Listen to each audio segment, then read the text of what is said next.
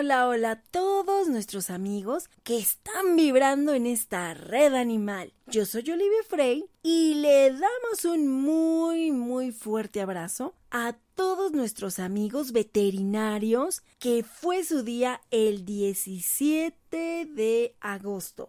Y pusimos una publicación en Gamma Radio, en Facebook, felicitándolos a todos y también a todos los que han participado en el programa, que les damos las gracias por haber compartido sus experiencias y conocimientos para darnos tips de cómo cuidar mejor a nuestras mascotas. Estuvieron con nosotros el doctor Israel Osorio, el doctor Hilario y el doctor Miguel Ángel Galindo, que él es de fauna silvestre, que es el doctor de la Tortutribu. y nos dieron tips muy, muy importantes para el cuidado de nuestros mejores amigos no humanos. Así que este programa lo vamos a dedicar a todos nuestros amigos veterinarios. ¡Comenzamos!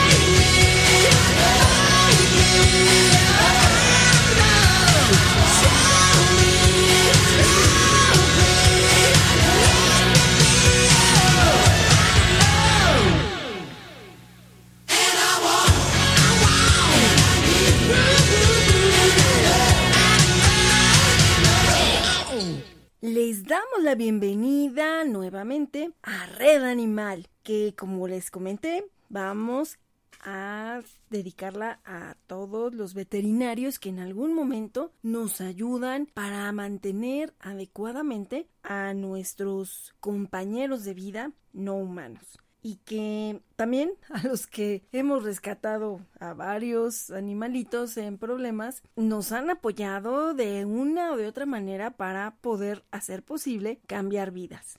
A veces no es fácil encontrar a veterinarios que primero confíen en nosotros como protectores porque creo que esto es un trabajo recíproco. Ya cuando hemos tenido aquí eh, de invitados a nuestros médicos veterinarios nos han comentado y han coincidido en que, bueno, una parte es lo que ellos hacen a la hora de, de, tratarlos, de diagnosticarlos, de revisarlos, pero otra gran parte es de nosotros, los humanos, que estamos de responsables de su vida, porque también es cierto que nos pueden mandar todos los tratamientos, todas las medicinas, todo, todo lo que necesiten, pero si nosotros no seguimos al pie de la letra sus indicaciones, pues no se va a lograr que el animalito mejore. Y por otro lado también, a veces también nos hemos encontrado con doctores que desgraciadamente no tienen cédula profesional y están ostentando un título que no tienen.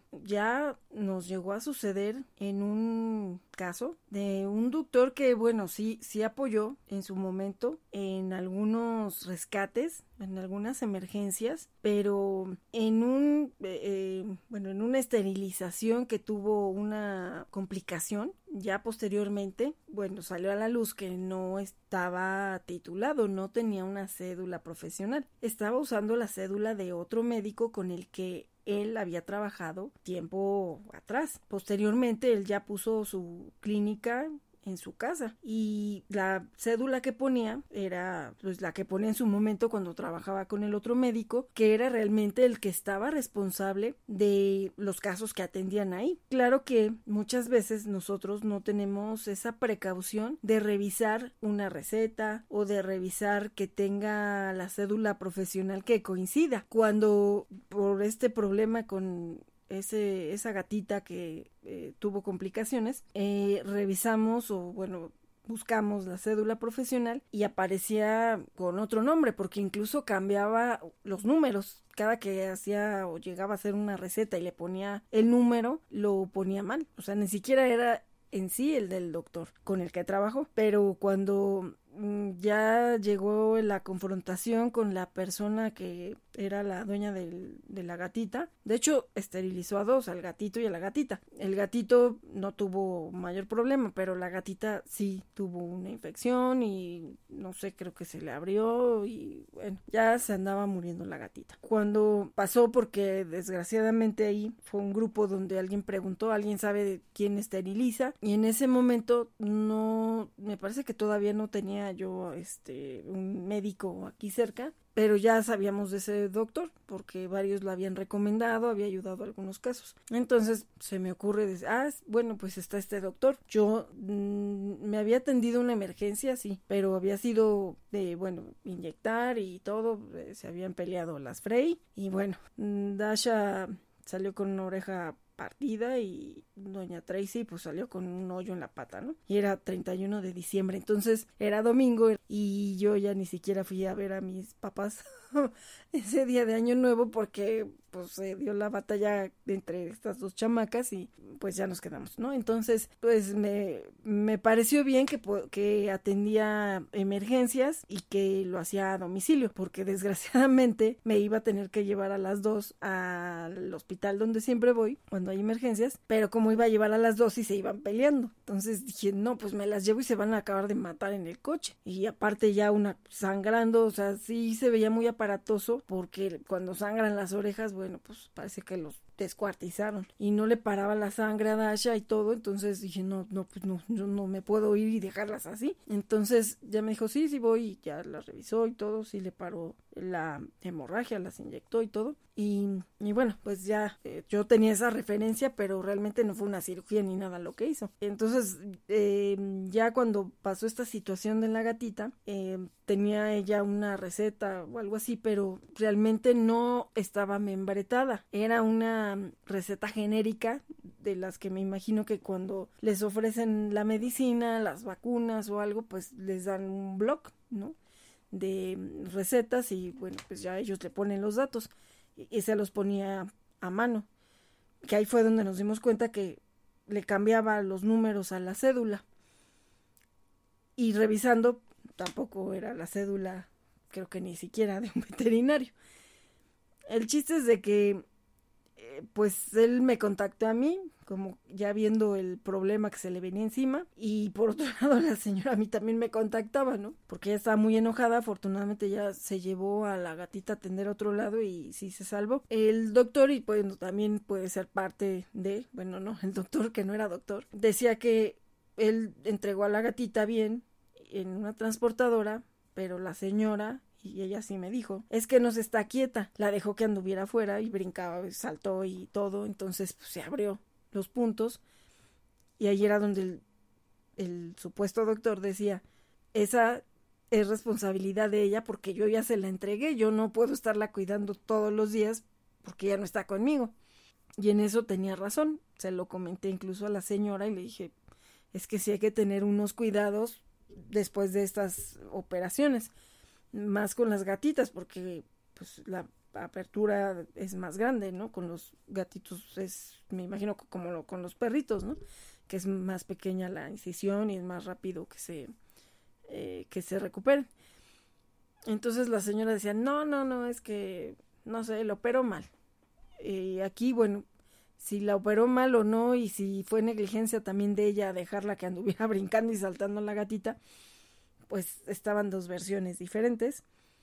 El problema es que como fuera, no tenía la cédula correcta, no tenía cédula porque incluso yo le comenté al doctor, supuesto doctor, cuando me empezó a decir, no, es que, pues, o sea, obviamente lo que trataba era que a lo mejor yo no fuera a empezar a difundir lo que había pasado, no sé. Y sí le dije, a ver, ¿cuál es su cédula profesional?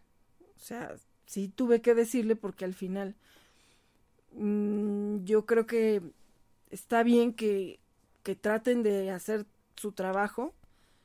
Si ya terminaron la escuela, no sé, pero pues me imagino que antes de tener una cédula, pues ya hicieron prácticas y muchas cosas, que es todo lo que avala una cédula profesional para poder tener esa confianza de que estamos con un profesionista. De hecho, eh, bueno, yo reviso cédulas que por donde vea, pues yo luego las reviso, ¿no? A ver si es cierto que si, si están registradas o están inventadas. Pero eh, desgraciadamente aquí, pues para su mal, pues esa cédula no existía, entonces ya no le quedó más que decirme, es que es la cédula del doctor con el que yo trabajaba. Pero, pero ya no la voy a poner, voy a poner la de otra doctora que me está cuidando. Pero como cuidando, bueno, es la que está como avalando mi trabajo. dije, mire, aquí el problema no es de que si lo están avalando o no, es que usted está poniendo unas recetas con una cédula que no existe. Y además, peor aún, está poniendo la cédula de otra persona, sea que estaba mal el, que estaba mal el número o no, está infringiendo ahí una falta porque imagínese que otras personas estén ejerciendo con su cédula, cuando usted tuviera una cédula, pues claro que no, en el problema que va a meter a esas personas. Entonces decía, no, pero que bueno, él iba a seguir ejerciendo con el aval de otra doctora. Entonces, bueno, la otra señora enojada por lo que había pasado con su gatito, pues en ese momento sí, pues sí se puede sí puedes hacer una denuncia porque está ostentándose con un título que no tiene y además está ejerciendo, tiene una clínica y él está como titular. Yo entiendo que sí pueden ejercer, pero como pasantes y que otra persona es la que emite las recetas y que está además avalando cualquier tratamiento o atención que le dio al animalito. Entonces, eh, por otro lado también no se podía hacer mucho porque finalmente no, no estaba membretada la, la receta. Él llenaba renglones ahí o líneas que venían ya en el formato, en esas recetas genéricas. Entonces podía ser que cualquiera hizo las recetas. Eh, al menos que hicieran un estudio de grafología, ¿no? Para ver que sí salieron de su puño y letra. Ah, era algo complicado, aunque yo creo que sí se podía hacer algo, ¿no? Por lo menos para eh, para que la gente tuviera precaución. Al parecer cerró su clínica esta persona y pues no sé, la, de hecho creo que sí lo había ido a buscar la señora y ya no estaba, o sea, tenía cerrada la puerta y todo. Entonces, pues se, dedujo que había huido, se había desaparecido. Entonces, pues bueno, esa fue una experiencia donde desgraciadamente pues sabemos que la situación em, a veces obliga a la gente a hacer cosas para ganarse la vida, ¿no? Digo, pudiera ser que era entre honrado, pero no porque estaba utilizando los datos de otra persona. Entonces, eh, pues ahí a lo mejor pues no, ya no era una cuestión legal, ¿no? Y se podía meter en problemas precisamente por esa situación. Y yo sí se lo comenté. Dije, si usted está, está firmando como otra persona, entonces está incluso cayendo en un delito. Y si lo demandan o algo, a lo mejor no le ganan por la cuestión médica de la gatita, pero a lo mejor sí le va mal porque tienen documentos que usted firmó. Entonces, pues yo creo que usted ya no tiene que estar haciendo esto. O sea, yo creo que como pasante tienen eh, hasta un cierto límite donde sí pueden ya hacer cosas, a lo mejor estéticas caninas, sin que esto implique que tengan que poner una cédula profesional. Entonces, bueno, esa parte espero que pronto tengamos nuevamente a algún amigo veterinario que nos comente esta parte de, de ya del ejercicio, ¿no? Como tal, porque a veces sí es preocupante. Hemos visto algunas denuncias e incluso clínicas que, pues por ahí había una donde decían que no llevaran a sus animalitos a una clínica y, ahí empiezan las opiniones diferentes. Algunos estaban diciendo, ah, sí, sí, pues no, ahí no, ya no hay que llevarlos. Y por otro lado, otra persona decía en la misma publicación, qué raro porque yo ahí llevo o he llevado a, mis animalitos. Entonces, pues no, no, a mí no me ha tocado que, que hagan algo malo, ¿no? Entonces, pues hay opiniones a veces diferentes o compartidas y como en cualquier profesión y cualquier servicio que se presta, a unos pudieron pasarles buenas experiencias, a otros a lo mejor no tan afortunadas, que sí llega a pasar. A veces un mal diagnóstico, a veces negligencia, mm, alguna falta de honestidad también, que a veces hay médicos que no o sea, no generalizo, puede ser que alguien le haya tocado, que dicen, ah, pues, o sea, este perrito no se va a curar con esto, este animalito no se va a curar con esto, pero me va a estar comprando la medicina o va a estar trayéndolo a revisión y para mí, pues eso es un ingreso, ¿no? Ya es una renta. Entonces también, bueno, pues hay que ver en algunos casos si no vemos también una mejoría, si buscar una segunda opción, si no nos da mucha confianza o no estamos viendo resultados. Entonces, mm, sí, a veces hay una delgada línea entre el, o sea, un ejercicio adecuado, otra que, como todo, ¿no? Podemos tener un error, pueden cometer algún error, pero pues eso que les cueste a lo mejor al, no un cliente, ¿no? O sea, no como tal un cliente, sino un paciente. Y esas cuestiones son delicadas porque eh, pues las redes sociales ya sabemos que actualmente a veces, aunque no les hagan la, la justicia, las autoridades, pero las redes sociales ya son un inquisidor que, que los puede llegar a marcar y que puede hacer que tengan que cerrar un negocio. Y que también hemos visto que algunos cerraron ahorita aquí, pero ya se fueron a otro lado y allá ya abrieron otro donde no los conozcan y así andan, brincando de un lado a otro. Mm, nosotros como, pues como pacientes, bueno, más bien como clientes, pacientes, bueno, más bien los pacientes son nuestros animalitos, pero bueno, pues como los humanos que estamos a cargo, eh, pues también a veces no sabemos ni de lo que nos están hablando, ¿no? No, no tenemos el conocimiento como para determinar si lo que nos están diciendo es correcto o está mal o, qué, ¿no? Mm, ha habido ocasiones donde se han pasado negligencias médicas y gente que critica, ¿no? Ay, pero pues que no se dio cuenta que no estaba bien lo que le estaban recetando pues se supone que tú vas con un profesional precisamente porque tú no eres el médico veterinario. Y también hay gente que se cree médico y no nada más en cuestión de los animales. ¿Cuánta gente se automedica y anda diciéndole a todo el mundo que tome remedio y medio? De hecho, en alguna ocasión eh, pasó en una visita que hice a un tío y la persona con la que yo iba pues se había enfermado y mi tío no, pues se fue a la farmacia y le compró un montón de cosas porque además pues estábamos en Chicago, entonces pues allá también decía, pues, si vamos a un servicio médico va a costar más caro, ¿no? No como aquí que igual ibas al CIMI y ya te da tu medicina, tu receta y todo y ahí mismo todo, ¿no?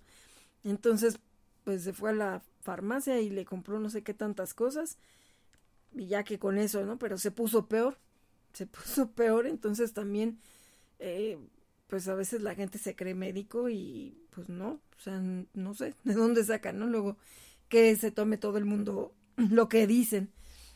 Entonces hay que tener cuidado tanto con los médicos humanos como con los veterinarios también. Eh, y no porque tengamos que desconfiar de todo, sino que sí hay que estar al pendiente, atentos eh, cuando algo no nos lata, bueno, pues sí hay que buscar una segunda una segunda opinión, porque también se han dado los casos, ¿no? Que se puedan llegar a equivocar. Entonces, eh, digo, afortunadamente han sido más los buenos, los que han sido éticos, los que incluso nos han ayudado, que los que han sido como el otro doctor que era pues un usurpador de de un título que no tenía. Y aquí es donde viene la cuestión de el costo de un rescate. Como todo. Mm, a veces no es que, como dicen, no es que el dinero no lo es todo, pero desgraciadamente, bueno, cuestión de los rescates, a veces el dinero sí es un punto importante para saber a dónde los vamos a llevar a atender hay doctores que definitivamente hacen de verdad una labor increíble con los protectores. Bueno, además de que saben que tienen ya un cliente cautivo ahí, porque, bueno, pues es uno, es otro, son muchos, ¿no? Los que llevamos recién rescatados y aparte todos los que se van quedando en la manada, ¿no?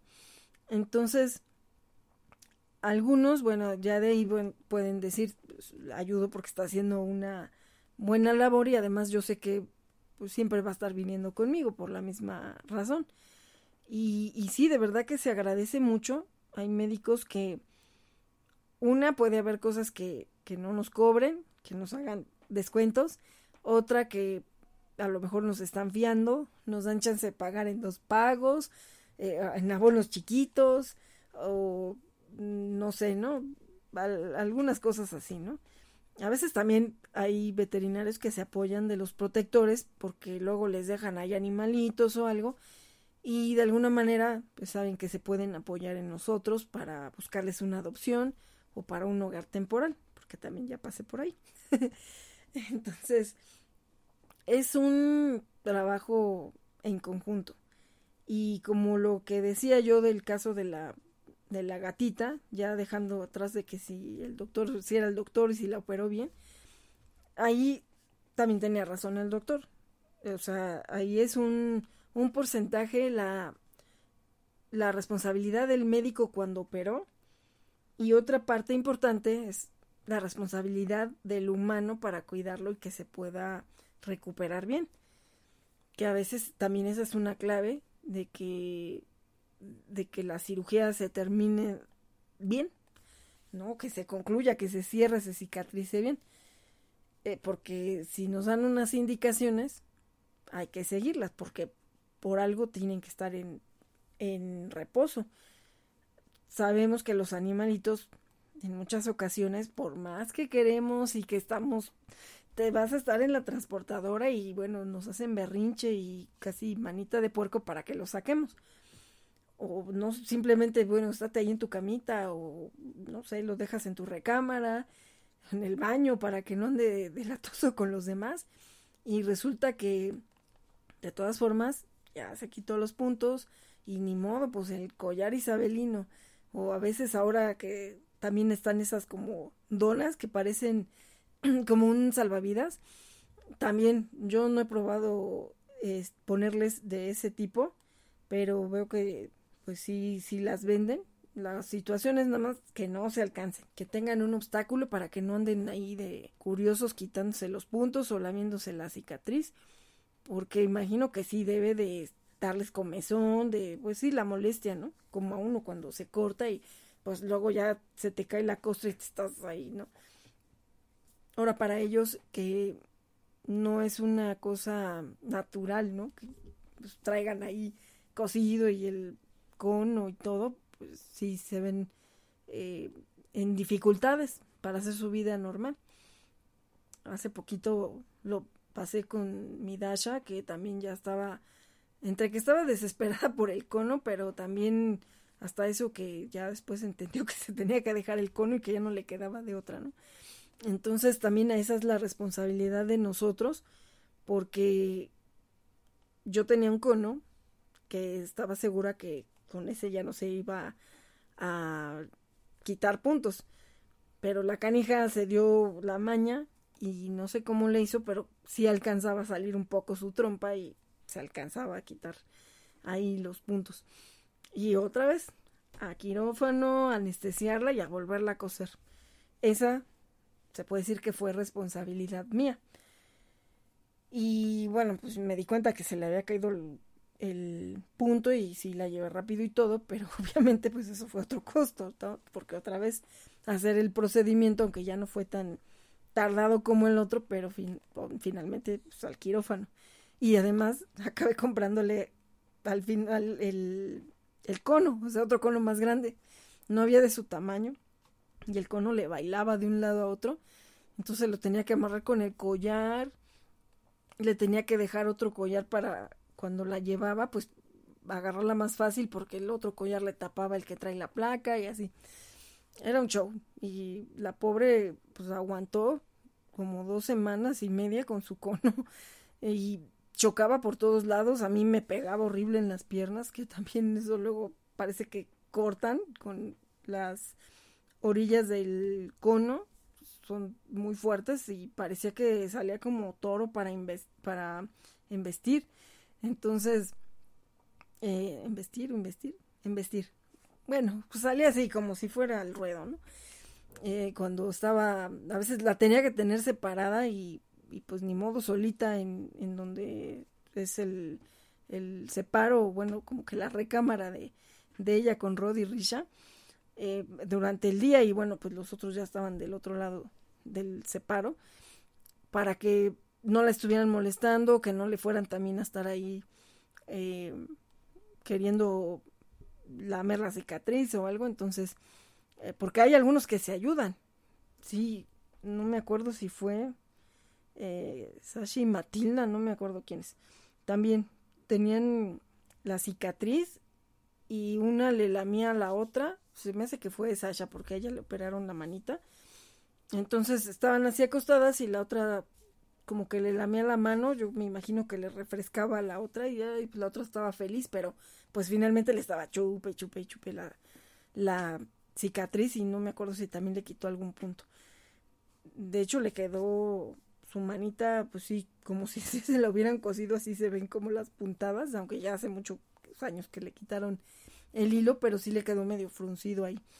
Entonces, esa es nuestra responsabilidad en ese caso, que tenemos que cuidar que se sigan las indicaciones, ¿no? Incluso uno mismo. Y a veces es cuando, no, pues es que no funcionó, es que no, no, no, no se compuso.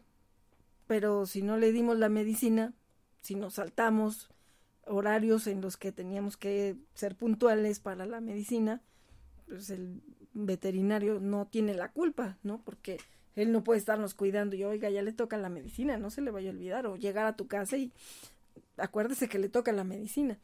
Eh, pues no, esa ya es nuestra responsabilidad porque pues están a nuestro cargo, es como si llevas a tu hijo al doctor y pues ni modo que el niño chiquito vaya y agarre su medicina, ¿no? Digo, y a lo mejor ya más grandecitos, adolescentes, pues sí saben que se tienen que tomar cierta medicina y pues a lo mejor eso sí ya lo hacen ellos solos.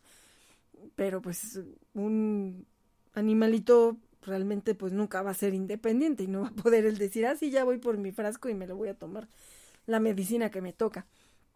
Entonces, ahí es donde está la disciplina de nosotros como tenencia responsable, de que no los podemos dejar pues, a su suerte, ¿no? Así de, ay, ahorita sí le doy, mañana a ver si me levanto temprano para darle, ¿no? O pues, ya llegué del, del trabajo cansado y no es que no se quiere tomar la medicina, ni se van a dar cuenta, mejor se la doy mañana. Entonces, al final pues se ve reflejado en que no se recuperó bien y esa ya es cuestión de nosotros. Entonces, también a veces son muy rejegos para tomarse la medicina, pero nos tenemos que dar mañas, ya sea pues, metérsela hasta el fondo con, con trabajos y peleándonos con ellos, haciendo ahí la lucha grecorromana para meter en la medicina o siendo pues más consecuentes y bueno, te doy un pedacito de salchicha y ahí sí ya te la tomas, ¿no? O jamón o algo que les guste. Y pues así ya no estamos batallando con ellos y se la toman. Porque a veces también se las ponemos en las croquetas y los canijos como espulgan sacan la medicina o se acabaron todas las croquetas y hasta el fondo se quedó la medicina.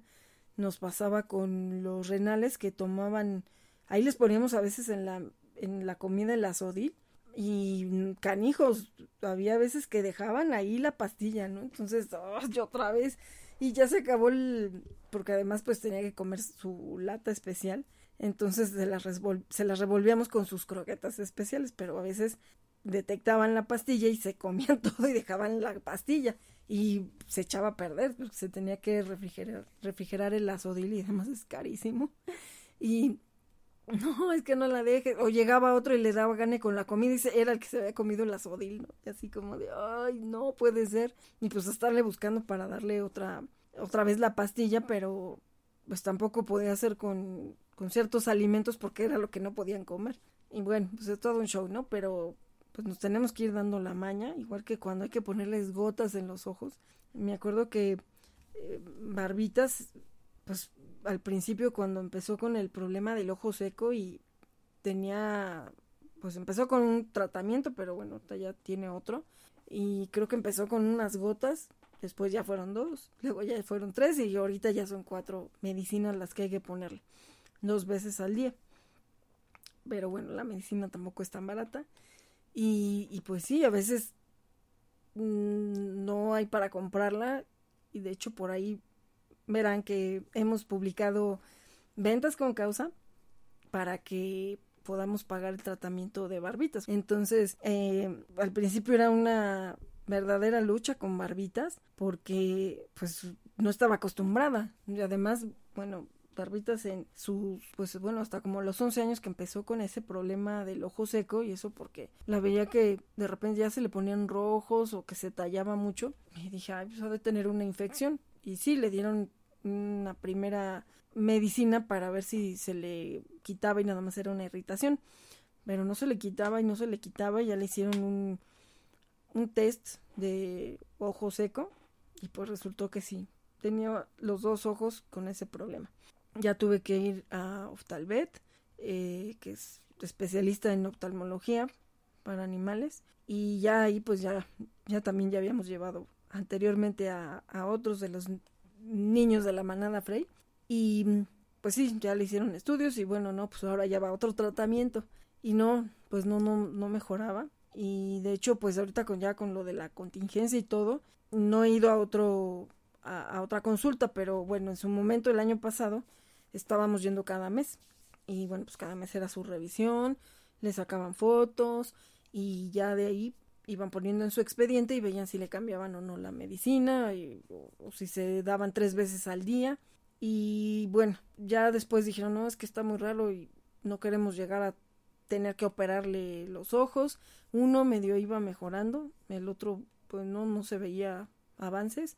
Y me dijeron vamos a ver si ahorita en unos meses se, se va estabilizando y ya vamos viendo entonces si, si hay mejoría y evitamos la operación. Vamos a hacerle unos estudios de sangre completos para ver si no es problema de la tiroides, porque además, pues, Barbita estaba gordita. Ahorita ya medio ha ido bajando de peso, pero sí estábamos muy gorditas. este, entonces que eso también es responsabilidad de nosotros, ¿no? Como humanos, no es porque se puso gorda porque ella quiso, ¿no? Porque esté comiendo dulces o algo, sino por falta de actividad. Entonces, eh, no, pues salió muy bien porque incluso ella ya tenía un aparente inicio de problema renal. Ella no estaba todavía tomando azodil porque en ese tiempo también teníamos dos viejitos con problema renal, entonces eh, pues ya no me alcanzaba para un tercer frasco de azodil al mes, porque pues cada uno se tenía que tomar uno y, mi Barbitas pues iba a tener que tomarse a lo mejor dos por el tamaño, los otros dos pues como sea eran chiquitos. Y bueno, me dijeron no hay que ponerle dieta mientras, que todavía no tome el azodil, pero hay que estar haciéndole control. sirvió ese estudio para también ver qué tal iba con lo del problema renal. Y de ahí pues tenía que ir al otro hospital donde llevaban su seguimiento a ver qué tal la veían. Y no, pues ya me dijeron, no, pues no, tiene ningún problema renal, salió, o sea, salió muy bien de sus exámenes, Para, para su edad y todo, y su condición de que estaba gordita, no, no tiene problemas en la tiroides, nada.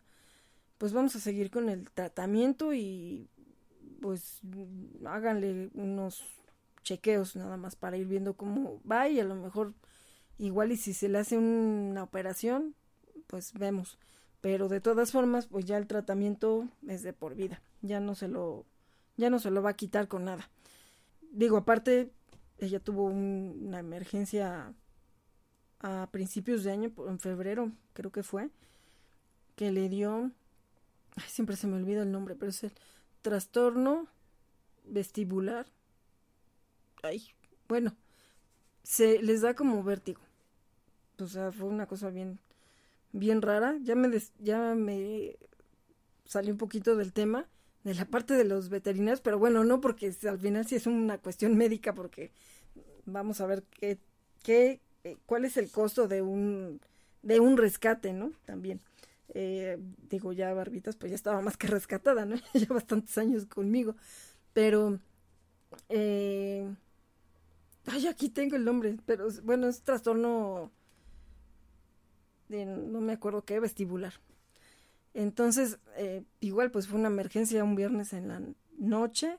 La llevé primero con el doctor que está aquí y ya él me dijo que, o sea, él ya me había dicho que podía hacer eso, pero pues, que mejor me fuera allá al hospital si había que hacerle algún estudio, tratamiento, que se tenía que quedar internada o algo.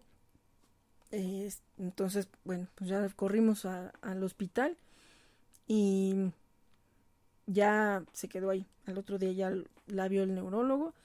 Le hicieron también estudios de sangre que sirvieron como seguimiento de los que le habían hecho anteriormente. De hecho, los llevé para que los vieran y pues lo meten ahí en su expediente. Y no, pues hasta me dijo el neurólogo, no, esta niña está mejor que yo, no, no tiene nada, está bien, dice, bueno, el trastorno que ah, otra vez se me olvida el otro nombre, bueno, trastorno no sé qué vestibular. Dice, es, normal por la edad que tiene, ya tiene 13 años la señora. Entonces, dice, sí, puede ser por esa situación. Entonces, tienen un, se puede, eh, se puede pensar que es una infección en las orejas, que de hecho se lo revisaron, el oído.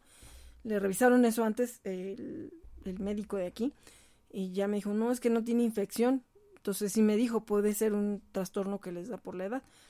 Ya lo rectificó allá el neurólogo, pero sí ese día sí, bueno, esa noche sí se quedó Barbitas internada, lo que nunca, después de tantos años. La verdad es que ella, a excepción de una emergencia también que tuvimos en la madrugada, porque no sé qué le pasó, se enfermó del, de la pancita y mm, me espantó, o sea, para que ella se quede como así como trapo, es porque de veras se siente muy mal y esa vez se salió al baño yo no veía que se regresara a la recámara porque se dormía conmigo y con Risha. Y sí, ¿por qué la Barbas no regresa? Pues que ella se quedó allá afuera o qué. Y ya la fui a ver y no, o sea, de hecho, eh, o sea, sí salió al patio, pero se quedó donde estaban los demás, ¿no? La demás manada estaba ahí tirada, pero en el suelo. Y pues ya me espantó, ¿no? Ya nos fuimos corriendo. Pero bueno, nada más fue un problema de la pancita y sí, ya le dieron medicina y ya como si nada. Pero esta vez, bueno, empezó con mm, como borrachita. O sea, yo la vi cuando se bajó la escalera porque iba a tomar agua. Y de pronto dije, ah, pues de una vez voy a bajar y les doy premios. Bajo y entonces fue cuando ya la vi así como si estuviera temblando, como, no, o sea, una cosa que nunca había visto y, con ninguno de los demás. Entonces, bueno, la, la barbita siempre ha sido muy fuerte y yo creo que aunque se sienta mal, ella siempre se muestra fuerte, ¿no? Ella es la líder. Entonces, eh, pues no, de inmediato ya le hablé primero al doctor de aquí, ya, este, eso, bueno, digo, esa parte es la que también a la que quiero llegar, es que es muy importante que tratemos de ubicar a nuestros veterinarios al que está cerca, al que es el de la emergencia, al que ya es el especialista, porque, por ejemplo, en este caso, pues así lo que pensé es que de inicio me lanzo allá a la emergencia, pero también dije, ay Dios mío, no, es que si es otra cosa y yo no alcanzo a llegar porque pues tengo que agarrar autopista y todo, dije, no vaya a ser otra cosa que, que ahorita a lo mejor sí me puede ayudar el doctor a darle algo rápido para que alcancemos a llegar allá dije, no, ¿sabes qué? Ya le hablé rápido al doctor y afortunadamente sí, todavía estaba. Y ya me dijo, sí, pues vamos a revisarla y, ya vemos a ver qué le pasó. O sea, a lo mejor es una infección del oído, pero bueno, hay que verla. Entonces, eh, pues sí, ya el mismo, que eso también es muy importante, que ellos sean honestos con nosotros y hay cuestiones donde él me dice, bueno, yo no tengo no sé, el equipo de rayos X o, o yo no manejo esa especialidad, pues sí, llévela al hospital, ¿no? O ya llévela ya con el oftalmólogo o así. Entonces sí, me dijo, eh, o sea, no, aparentemente si es eh, lo de este trastorno vestibular, o sea, no es tan tan de emergencia, pero, pero sí se ve aparatoso porque obviamente estaba moviendo los ojos para todos lados barbas y a mí sí me daba pues miedo porque yo lo que pensaba era que a lo mejor le iba a dar un infarto o algo, ¿no? Que se iba a desmayar, porque de hecho se desvaneció, parecía Bambi recién nacido, así se abrían las patitas y se caía y se caía, pero siempre ella se quiere mostrar fuerte, de hecho cuando andaba yo corriendo como loca buscando el teléfono para hablarle al doctor, se subió otra vez, se metió a la recámara y dije, bueno, acuéstate. Y ahí fue donde ya la empecé a ver así con los ojos que se le iban para todos lados y, y la cabeza se le enchuecó. Entonces fue donde dije, no, esto no está bien. Dije, ahorita cómo la voy a bajar, ¿no? Porque pues está pesada. Y pues ya como pude, sí, sí se bajó ya solita, pero pues ya la iba yo cuidando. Y dije, para meterte el coche y vámonos. Y, pues ya, bueno, gracias a Dios ya que la, la revisó de primer contacto el, el doctor de aquí cerca, entonces es donde eh, la verdad es que yo trato de tener doctores en ciertos puntos donde puedan revisarlos así en una emergencia, ¿no? Como en este caso. Entonces, bueno, tenía el que estaba aquí muy cerca. Ya él mismo me dijo, mejor si quiere para que también ya esté más tranquila, pues, que la revisen allá por si hay que hacerle algún estudio, radiografía o alguna otra cosa. Pero ya me fui un poquito también más tranquila, aunque sí iba bueno, no puedo decir que iba tranquila, ¿no? Pues, pues es al final mi brazo derecho, mi hija, igual que, bueno, todos, ¿no? O sea, por todos los que han pasado emergencias, pues siempre ha sido emergencia y vámonos corriendo, ¿no? Pero, bueno, por lo menos ya no era una cosa de vida o muerte. Entonces, eh, como el caso de Matilda cuando se le estaba volteando la panza, que bueno, también llegamos en safe, si no, yo creo que no, ya no la cuenta Matilda. Y entró directo al quirófano. Entonces ahí es donde eh, también la otra doctora que está más cerca, donde está la otra parte de la manada, no, no, no atiende emergencias. Entonces, pues ahí sí ya era directo y afortunadamente llegamos a tiempo, ya, ya habíamos avisado que íbamos para allá y ya estaba en camino la cirujana y pues así, ¿no? Prácticamente fue, casi casi llegamos y también llegó ella y luego, luego a, operarla. Y, y pues así han sido muchas otras emergencias también, ¿no? De madrugada y bueno, hasta la, la doctora también nos decía, eh, creo que el último que operó así fue a, me acuerdo si fue a Gorda o a Rod. Dijo, es que yo conozco a todos sus hijos por dentro. pues sí, ha, operado, operó a muchos, ¿no? Digo, yo espero que ahorita ya no haya emergencias de ese tipo, pero eh, sí, llegó a operar a casi todos, o a veces íbamos a otra consulta y la veíamos en el quirófano y ya como tienen una ventana para que si uno quiere pueda ver la operación, que eso también es importante, ¿no? El, el que le den a uno la confianza de poder ver la operación y pues bueno, están operando, pero si alcanzan a ver luego quién entra, entonces pues así, ¿no? Nos saludamos a lo lejos de ahí a través del vidrio y y pues era lo que nos decían, ¿no? Yo conozco a todos sus, a todos sus perros por dentro. Y bueno, eh, eh, a lo que voy es que hay que tratar de ir teniendo a nuestros médicos de cabecera o para cualquier situación, porque por ejemplo, em, en el caso de las tortugas, que como ya les he dicho muchas veces, en su momento no tuve un especialista que las viera cuando estaban las primeras muy mal de neumonía. Entonces ahí, pues, al no encontrar de internet, no sé ni cómo encontré el hospital de tortugas, que a eso vamos también, cuando les platicaba del, bueno, el otro doctor, por lo menos, bueno, el que no era doctor, pero que se ponía una cédula falsa, sí había estudiado, o sea, era pasante, ¿no? Sí tenía conocimientos, pero no estaba titulado. A lo mejor tenía la experiencia, pero finalmente no tenía una cédula. En internet, pues, buscando y también sin meterme a una página que fuera oficial o simplemente sin investigar, por ejemplo, en la UNAM o en una universidad, si tenían hospital de fauna silvestre, pues encontré ya hospital de tortugas, escribí y ya me contestó días después, ya estaban muy mal, sobre todo eh, mis sobrinitas, Piris y Bocadillo. Entonces me contesta y yo así de, ay, sí me contestó, ¿no? Porque dije, ese hospital, ¿dónde está? ya me dijo, no, pues yo ya no vivo en México, estoy en Estados Unidos, pero pues ve a casa de mi mamá, me iba a dar un frasco con algo, con un líquido, y pues les das eso y te voy a, hablar más noche para que te consigas unas jeringas y les vamos a inyectar, ¿no? No el líquido que ya me, que me dio, sino que me mandó a comprar otra cosa.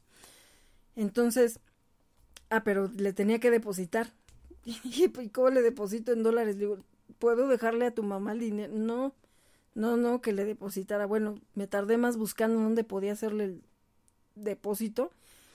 Eh, pues que si por eh, ¿cómo se llaman estos? Los que se hacen transferencia, ¿no? Que si el Western Union y que si, no sé, ¿no? Todos los que hacen.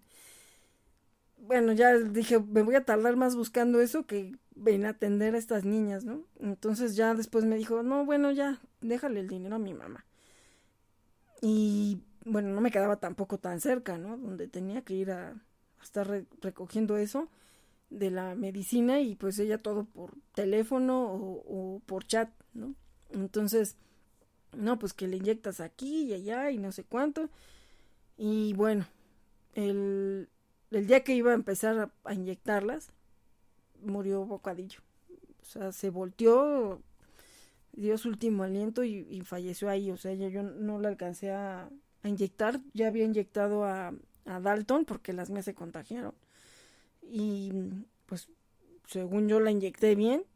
Y después a Piris y luego a Duli. Duli se me puso muy mal a los tres días. Yo pensé que ya estaba muerta y bueno, no sé, Dios me oyó, no sé, pero bueno, reaccionó y otra vez ya respiró y bueno, no, no sé. O sea, yo digo que fue mi fe lo que la la hizo que reaccionara porque yo ya no la veía que respirara. Me dije, no puede ser, ya se murió también mi güera. Y bueno, chiste que al otro día la que amaneció muerta fue Dalton. O sea, de verdad que son de las cosas que, que mm, te quedan marcadas y además el coraje de que la lo que tanto es repetido, ¿no? La mm, inexperiencia, el no conocer una especie y no saber a quién recurrir antes. Pero como les digo, a veces te las dan de regalo, que eso no está bien, pero también ni modo que le dijera, ay, no, no las quiero, ¿no? Porque pues yo ya me había encariñado con mis sobrinitas. Entonces, al final yo me quedé con las cuatro bebas y ahí empezó la Tortu Tribu. Y sobrevivió al final nada más Dulin, porque Piris murió dos, meses después. Murió en julio 4 de julio. Y pues según esta persona, bueno, ya me seguía monitoreando y diciendo cómo inyectarlas y todo, y pues se lo agradezco porque finalmente las llamadas desde allá para acá pues no eran gratis, ella, ella me llamaba de allá, eh, pues nos hicimos una amistad y, y bueno, pues luego ya por fin ella vino para, para México, y yo, yo deseaba que viera las bebas, ¿no? O sea, pensando que era, pues que realmente sí era veterinaria, porque incluso ella había salido hasta en una revista y no sé cuánto, y que según salía en la televisión hablando de, de fauna silvestre y toda la cosa, ¿no? Y de hecho, mi hermana encontró la revista, ahí ella la vio porque hasta me dijo, oye, que ella no es la doctora de las bebas, pero no entiendo, ¿no? O sea, porque no era doctora. Entonces, quién sabe, ¿no? Y bueno, al final de cuentas, ya después cuando conocí a Miguel Ángel Galindo, en otro caso de, de, este Stevie que le habían mordido y le habían desfigurado la cara y ya traía muy mal sus lo que le había quedado de manitas había que estarle poniendo este antibiótico pero pues ya en la casa no y yo así de ah sí porque yo sí sé inyectarlas y ella me dijo ah ya ver y cómo las inyectas Qué bueno que me dijo eso, porque si no, ah, pues las inyecto acá. No, no, no, es que ellas dos se inyectan ahí. ¿Cómo? Pues ahí me dijeron que se inyectaban. No, no, no, pues no las matas y no sé qué, ¿no? Pues de milagro no las mataste. Y digo, bueno, este es precisamente eso, el que a veces recurrimos a personas inadecuadas que a lo mejor no lo hacen con mala intención, porque al final, pues yo, no sé, o sea, ya después no me cobraba nada, incluso la verdad es que tenía muy, muchos detalles porque todo lo que encontraba ella de tortuga allá, o sea, aretes, collares, mochilas, todo, pijamas, bueno, todo. Eh, cuando alguien había ido para allí y venía de, de su familia o había otra otra chica que también sus tortugas sí habían ido al hospital cuando ella tenía el hospital, me, me mandaba las cosas, ¿no? O sea, a mí ya no me cobraba prácticamente, o sea, no era ni por dinero que lo hacían, ¿no? Entonces, por eso digo, bueno, a lo mejor no lo hacen con la mala intención ni por lucrar, pero, pero hay que fijarnos con quién, ¿no? O sea, con, quién y si de verdad era médico, ¿no? Eh, ya estando con el verdadero especialista, me dice no, y de hecho todavía le tocó que a, a Lea y a Cleo, a Sherry, creo que todavía le llegó a tocar inyección. Y bueno, pues ahí están, después de 15 años, ahí siguen este, mis chamacos, ya desgraciadamente mis cuatro primeros niñas, pues no, ellas ya fallecieron. Eh, Dulin murió a los 11 años, pero eh, yo creo que ella pudo haber vivido más, desgraciadamente por lo que se le inyectó cuando era bebé. Yo pienso que, que eso al final sí le afectó.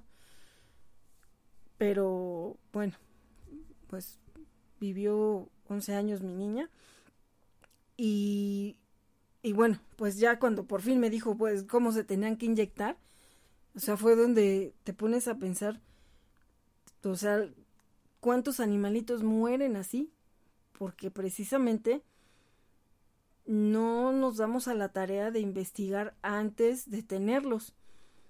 A mi amiga también se las regalaron. O sea, yo me acuerdo cuando llegaron y llegó un compañero del trabajo y estábamos hecho juntas y le dijo, ah, mira, ya te las traje ahí están. Yo nunca había tenido una tortuga en mis manos, ¿no? Ni me las imaginaba por aquí que pudieran ser una mascota, que no está bien, no deberían de ser mascotas. Y pues no, ya de ahí me enamoré, ya no pude estar sin tortugas, ¿no? Entonces, eh, pues no hubo el tiempo para, para checar, ni siquiera a dónde llevarlas, porque anduve recorriendo tanto veterinarios como acuarios y obviamente pues, en un acuario, ¿no? A menos que de verdad si haya un, especialista que te, explique el cuidado que debe ser y, o sea, que, que revisar, que estar al pendiente. Y pues me empecé a meter a, a redes y ya encontraba grupos aquí, grupos allá, que de la tortuguita feliz y de no sé qué. Y pues ya iba agarrando de un lado y otro, ya empecé a, a pegar así en un documento y según yo hice mis tortutips, ¿no? Y que también irresponsablemente se los llegué a compartir a varias personas. Bueno, eh, digo, algunas cosas si eran sacadas de páginas de, no sé, de médicos o cosas así, ¿no? Pero finalmente, pues no era la manera, o sea, más bien tenían que ir con un especialista que les explicara el cuidado. Pero bueno, pues ya ahí venían cuidados de la piel o posibles enfermedades y que cuando dejaban de comer y que cómo saber si era niña o niño y pues así, ¿no? Tenía yo un pegosteadero de información, algunas fotos y cosas así, que ya tenía yo en mis tortutips y ya decía yo, bueno, pues si alguien tiene duda, pues se los envío. Y claro que ya después ya entendí que no, que lo importante es decirle, ah, mira, te paso el teléfono de un especialista para que le busques, ¿no? Y esto puede ser con cualquier otro animalito que, pues incluso hasta con los perros y los gatos, ¿no? Cuando no se tiene experiencia teniéndolos. Y, y bueno, pues fue ahí donde ve uno la, la de errores que cometemos, que a veces incluso va uno con el del acuario y, ah, pues sí, mira, con tal de vender, venderte las vitaminas para los ojos y el de aclarador de ojos y la vitamina A y el no sé qué y 20 mil menjurjes, eh, pues obviamente ya perdiste tiempo y lo que tenía tu tortuga ya era otra cosa, ¿no? Que ya lo explicó en el programa Miguel. Entonces, eh, bueno, pues nos encontramos también con gente que no es veterinaria, pero pues no sé, porque a lo mejor, por ejemplo, yo, ¿no? Que tengo pues ya ciertos años de ser mamá tortuga, que de repente si hay gente que me dice, oye, es que mi tortuga no sé qué, ¿qué le doy? Yo sí les digo, a ver, no. no. Te paso un teléfono de un especialista y mejor llévala. O sea, puede ser esto o esto o esto, pero yo no soy médico y no te voy a decir qué darle, porque no quiero que pases por lo mismo que yo pasé. Entonces, ahí digo, sí puedes decir, ah, bueno, a lo mejor si se hace así, pues pudiera ser neumonía. Si tiene los ojos así, a lo mejor tal cosa. Pero no se dejen llevar por eso.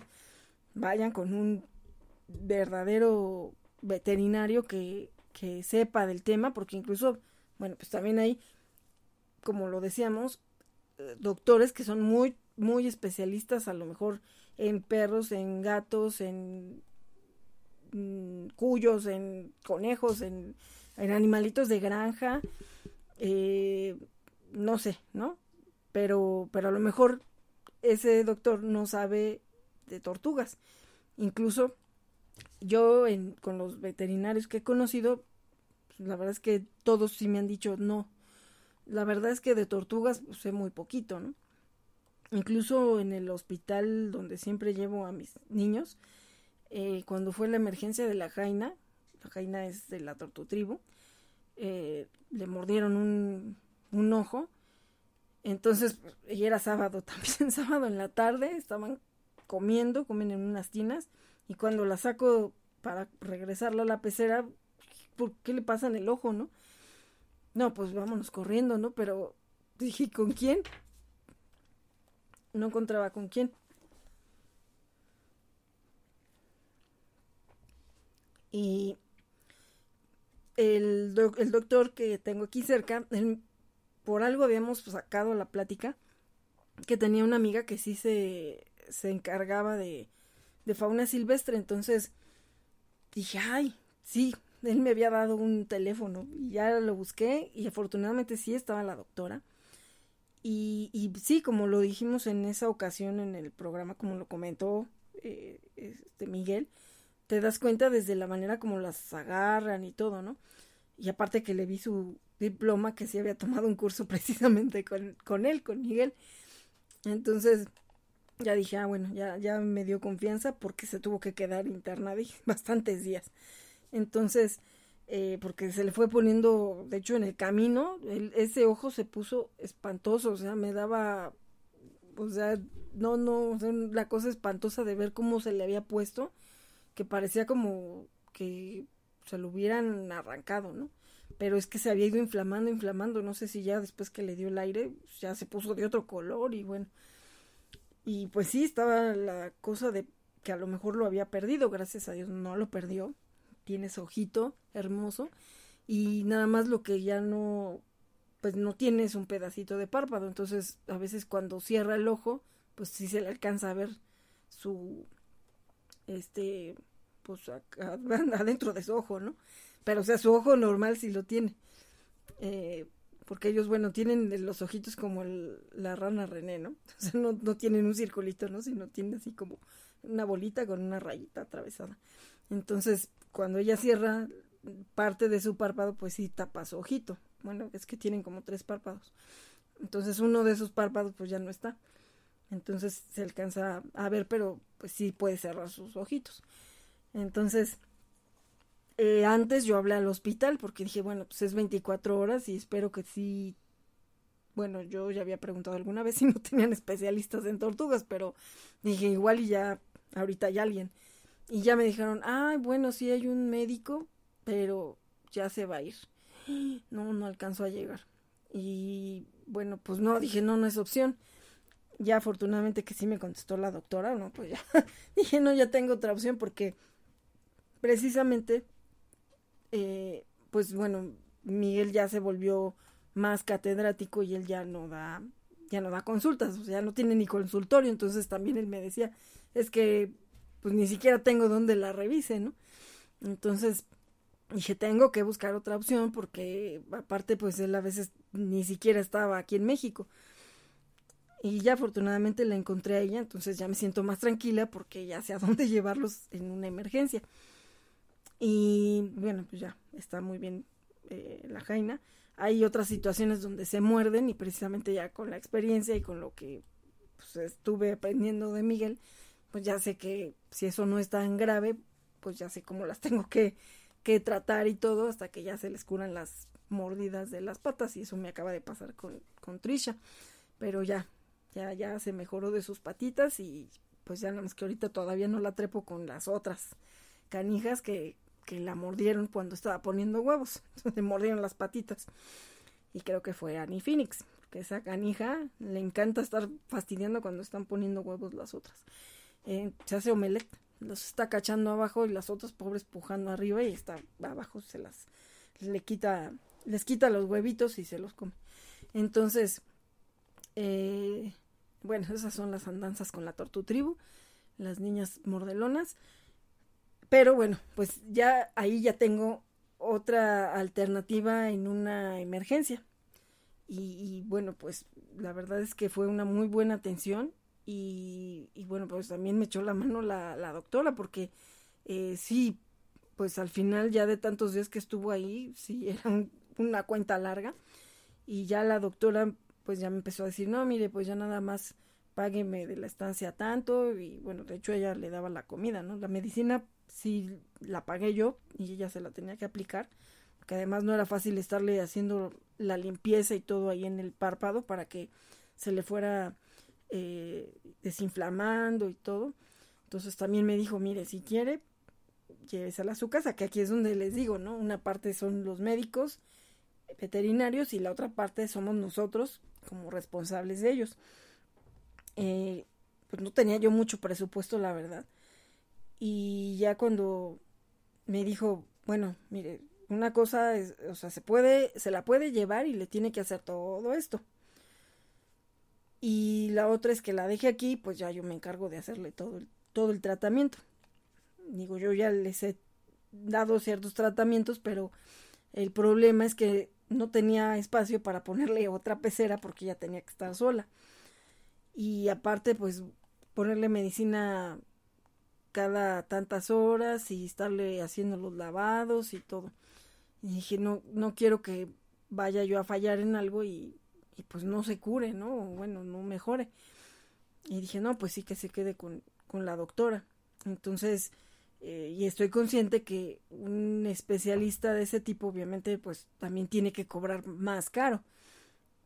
Pero la verdad es que gracias a Dios me he encontrado con, con doctores que, que han sido unos ángeles y que también se han ido sumando a la causa. Entonces ya hay algunas cosas que de repente dicen, bueno, nada más le cobro esto y esto no, ¿no? Y así, digo, y no porque ande yo esperando que todos siempre me estén haciendo descuentos, ¿no?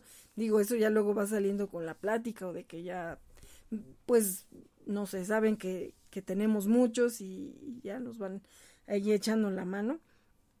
Pero era esa parte, ¿no? Donde igual ella ya le había hecho todo en ese momento para tratar de estabilizarla.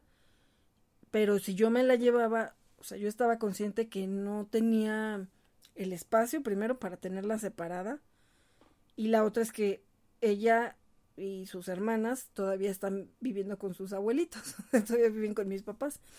Entonces, para que yo fuera todos los días a estarle haciendo eso, o sea, pues no, o sea, la Jaina se tenía que eh, venir para acá conmigo, que yo sí tengo acá a todos los niños, pero no tengo el espacio para poner otra pecera para ella y pues la Jaina no está chiquita, la Jaina sí es una mujer sota.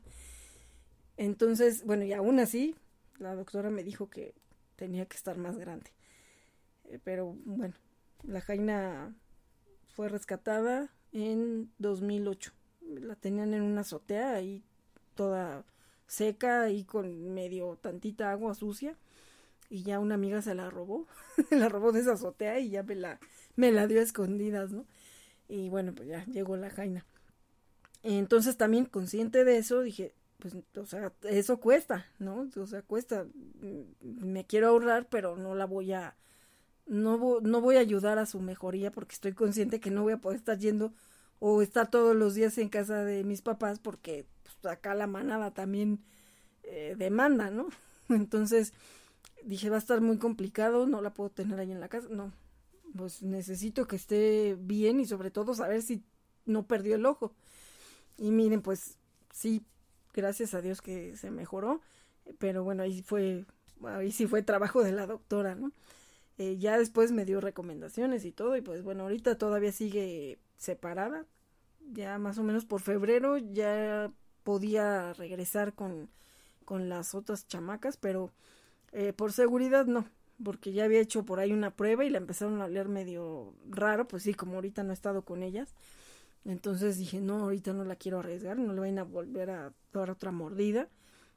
Entonces, pues ahora ya está ella y Trisha separadas en lo que se termina bien, bien, bien de recuperar de sus patitas eh, Trisha. Entonces, para ya treparla a la pecera mayor con las otras eh, caníbales. Pero bueno, es, pues eso es lo que pasa cuando tenemos muchos, ¿no? Que también tenemos que tener conciencia de que, pues como los humanos, no todos se llevan bien. Eh, y sí, cada una tiene su carácter. A veces me dicen que cómo sé quién es quién y todo. Pues sí, porque no son iguales. Desde el caparazón, las líneas de, sus, de su piel tampoco son iguales. El carácter ya las conozco y como ahí hace la, la que se pone más pesada a veces es Annie Phoenix. Entonces, no, dijo, seguramente fue ella, porque ya la he visto, ¿no? Porque luego si me hace sus berrinches y todo, pues ahora sí que casi casi ella hace lo que ella quiere, ¿no? O, se hace lo que ella dice.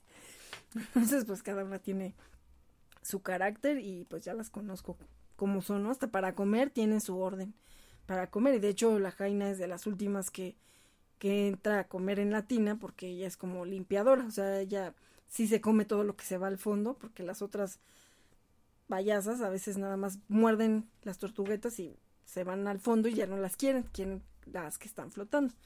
Entonces, pues hay otras que sí le entran a todo y pues, se, se van a limpiar el fondo. Bueno, eso ya es.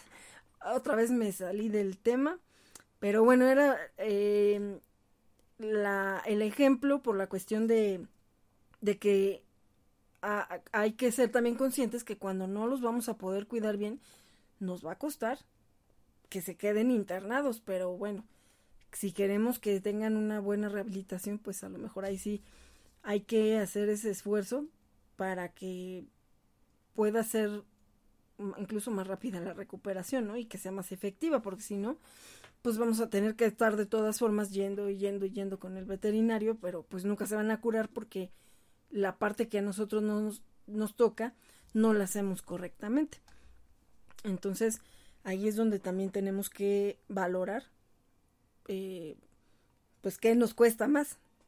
Si estar sometiéndolos a cada rato a que otra vez los tengan que estar, eh, no sé, inyectando, haciéndoles cosas que, que no se van a terminar de, de cerrar porque nosotros en casa no hacemos lo que nos está diciendo el veterinario.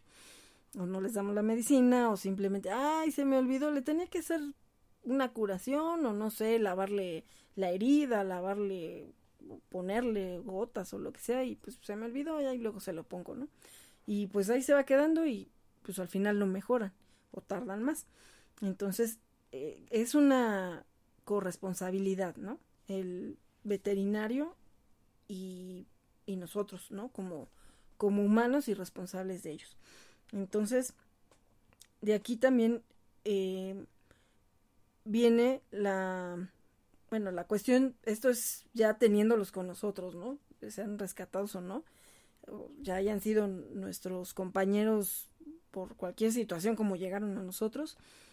Y por ejemplo acá también otra parte importante es cuando rescatamos, porque bueno, esa es una visita obligada ya de, siempre, ¿no? Y ya somos clientes eh, cautivos, se me fue la palabra, ya somos clientes cautivos de, de los veterinarios, porque pues precisamente como nos decían ya en el hospital, ¿no? Ya, ¿y ahora quién trajeron? ¿Ya rescataron otro? Porque pues así era como llegábamos siempre, ¿no? De madrugada. Entonces, eh, es muy curioso que a veces hay gente que se cree con un estatus muy alto porque puede comprar un perro. Y así he escuchado y así me ha tocado oír gente cercana, no me lo han contado, yo lo he escuchado, gente arrogante, gente que tiene un delirio de superioridad y que a veces creen que porque compraron un perro ellos ya son más, porque tuvieron el dinero para comprar cierta raza, ¿no? ¿Por qué no querían un perro corriente? Y eso lo comenté en el programa pasado eh, con el psicólogo Javier, que un compañero empezó allá a decir, con, estaba hablando con alguien que me imagino era eh, lucrador de perros, o cruzador de perros, criador de perros, que así para que todo el mundo lo oyera gritando, ¿no? Ay, sí, sí, sí, quiero un perro. Ay, pero no me vas a dar uno de esos corrientes de la calle. Ah, yo quiero uno fino, ¿eh? Que no sé qué. Y bueno, pues me empezó a hervir la sangre, que aparte era una persona no grata para nadie. O sea, era, era de, para todo, o sea, era odioso de todo a todo, ¿no? Y, y bueno, pues me quedé así, ¿no? Dije, no, ¿para qué voy a pelear? O sea, no tiene caso, porque también lo está gritando para que yo escuche. Y porque además, pues bueno, sabía que, que pues yo rescataba y todo. Y antes me dijo que no, que yo no olía perro, que hacía, si me veía a mí en el trabajo, no parecía que yo vivía con tantos perros, ¿no? Porque ni siquiera me había visto pelos en, en así, pelitos en la ropa, ¿no? Este, a mi coche sí, a mi Bluey y un día que se asomó y me dijo, ay, no, qué horror, huele a perro y está lleno de pelos y no sé qué, ¿no? Por eso yo no subía a nadie, digo, los que subían eran ya de mucha confianza y a los que se tenían que subir por alguna situación, siempre advierto, Bluey es el coche de la tortutribu, ¿no? Entonces, eh, digo, de la, bueno, sí, de la tortutribu y de la manada. Entonces, pues bueno, no me da tiempo de lavarlo a veces y pues así me tenía que ir al trabajo, ¿no? Y era muy chistoso porque en el estacionamiento pues sus coches de lujo y todos los limpiaba el limpiacoches, pero al Blue ya no lo quería limpiar más que por fuerita y eso a veces. Y decía, no importa. De todas formas, pues voy a volver a subir perros al rato, ¿no?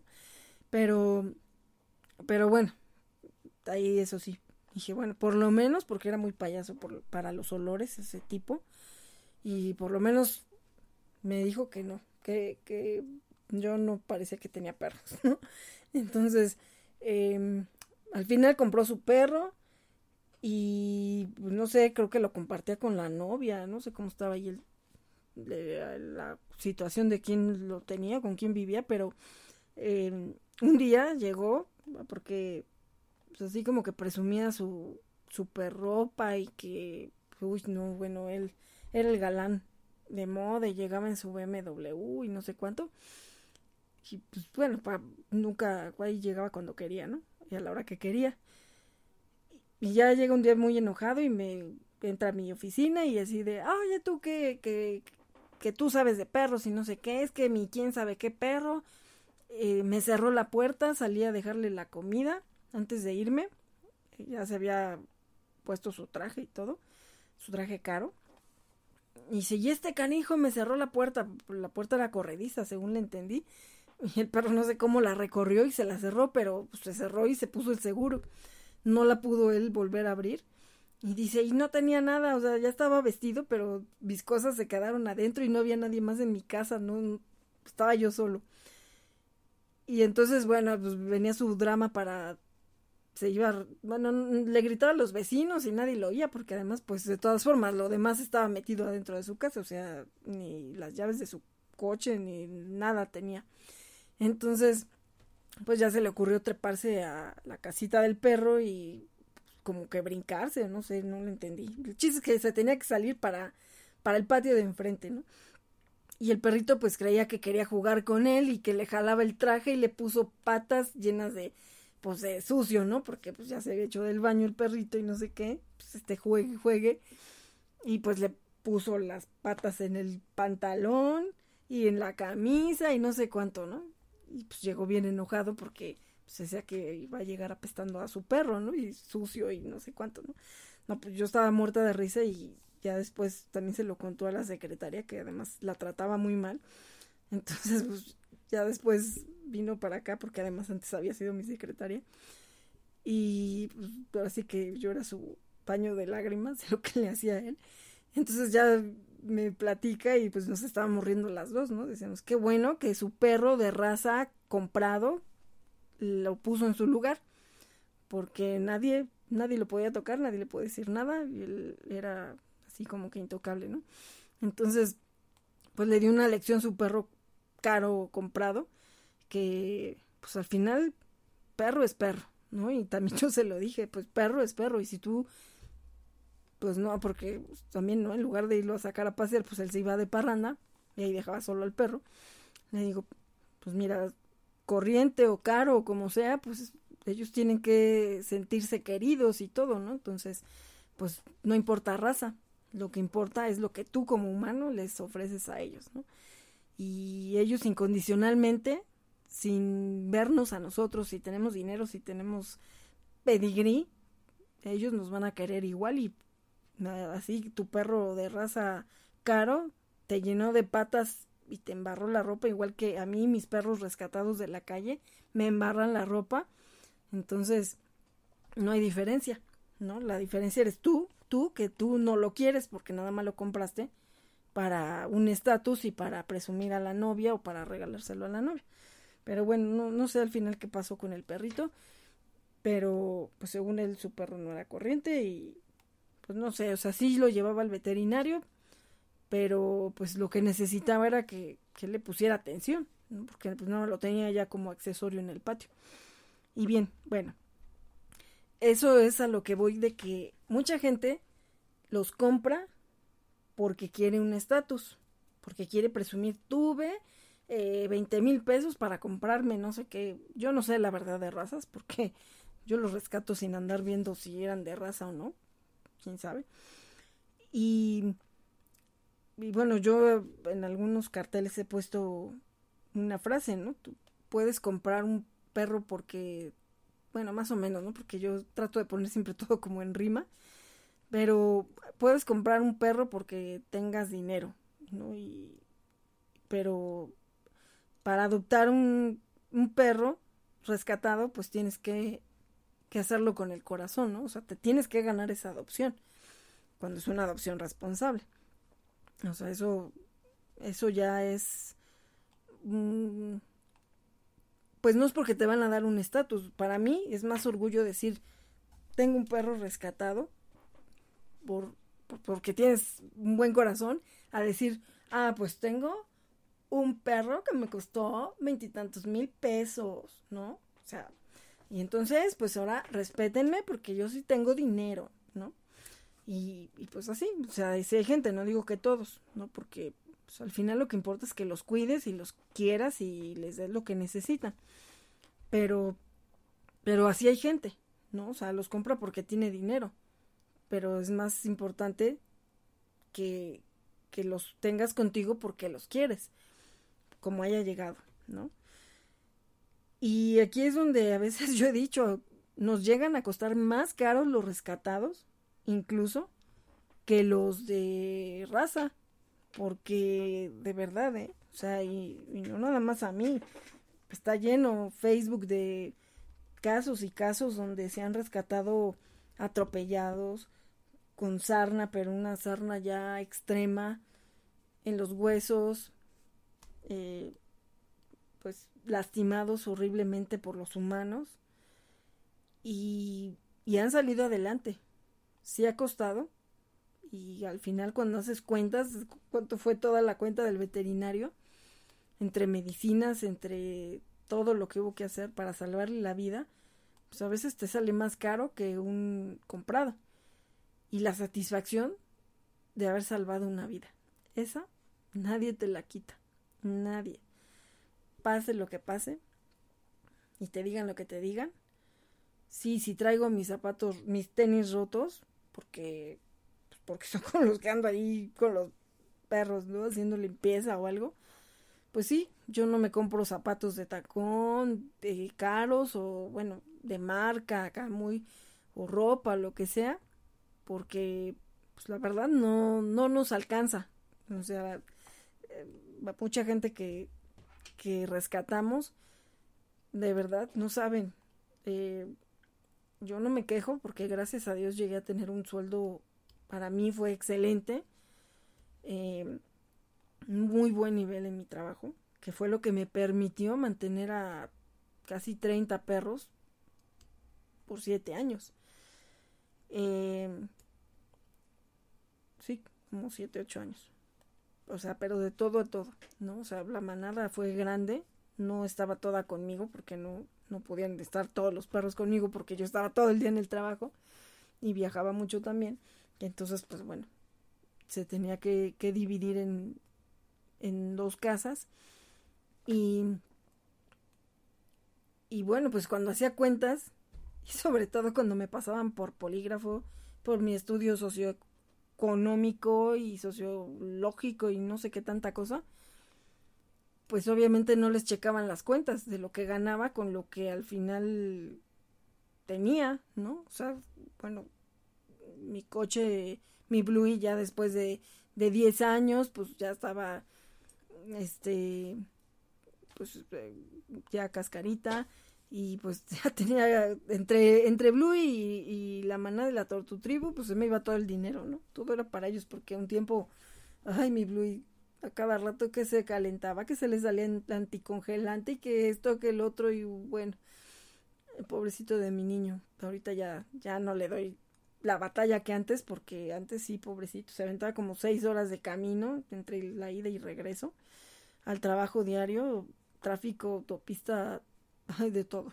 Entonces, eh, sí, no, no, o sea, le pasaba de todo ya, a veces, ¿no? Muchos achaques y, y entre tener un veterinario de confianza y tener un mecánico de confianza, bueno, eso era, eso era lo que para mí tenía que estar así, ¿no? Al día tener mi mecánico de confianza y tener a mi veterinario de confianza para las emergencias, porque también el Bluey tenía sus emergencias.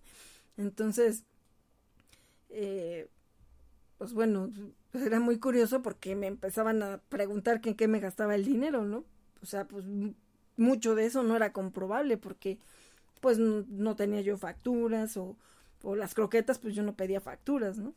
Entonces, eh, pues ya les hacía yo cuentas y también en mi declaración patrimonial tenía que ponerle, soy protectora de perros y tortugas y mi dinero me lo gasto en todo esto, ¿no?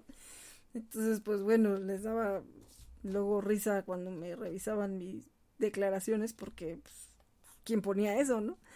Entonces dice, pero es que lo tengo que poner porque si no, no se explican por qué, por, por qué no tengo dinero, ¿no? porque mi cuenta de banco está abajo, ¿no? Entonces, eh, pero bueno, pues fue una satisfacción muy grande, digo, profesional primero y pues también porque gracias a eso se ha mantenido eh, la Tortu Tribu y la manada, ¿no? Entonces, eh, bueno, iba lo del precio, ¿no? Dije, digo, del precio y de los costos de, de rescate. Pues sí, o sea, digo, este tipo se había comprado a su perro labrador, que nunca le quise preguntar cuánto le costó. Un perro, y ya después también se estaba quejando. Cuando le dije, pues llévalo a un entrenador, ya cuando creo que ya se fastidió de él, un día me fue a buscar y que le diera o le diera tips para que se estuviera en paz su perro y no anduviera mordiendo ni dándole lata. O la otra que le buscara a un entrenador que no le cobrara. Y dije, pues, a ver, perdón, ganábamos lo mismo y él nada más tenía un perro, pero todo lo demás se lo gastaba en borracheras, ¿no? Y en, pues, en mostrarse como que tenía mucho dinero, ¿no? O sea, con ropa, con su, con su coche y bueno, muchas cosas, ¿no? Entonces era una diferencia así abismal, ¿no? Porque además pues él había ocupado uh, uno de los cargos que yo que yo este tenía, entonces pues veían la diferencia, ¿no? él que era como pues pura apariencia, pero no trabajaba. Y bueno, pues yo no era mucha apariencia, pero pues yo era la que trabajaba.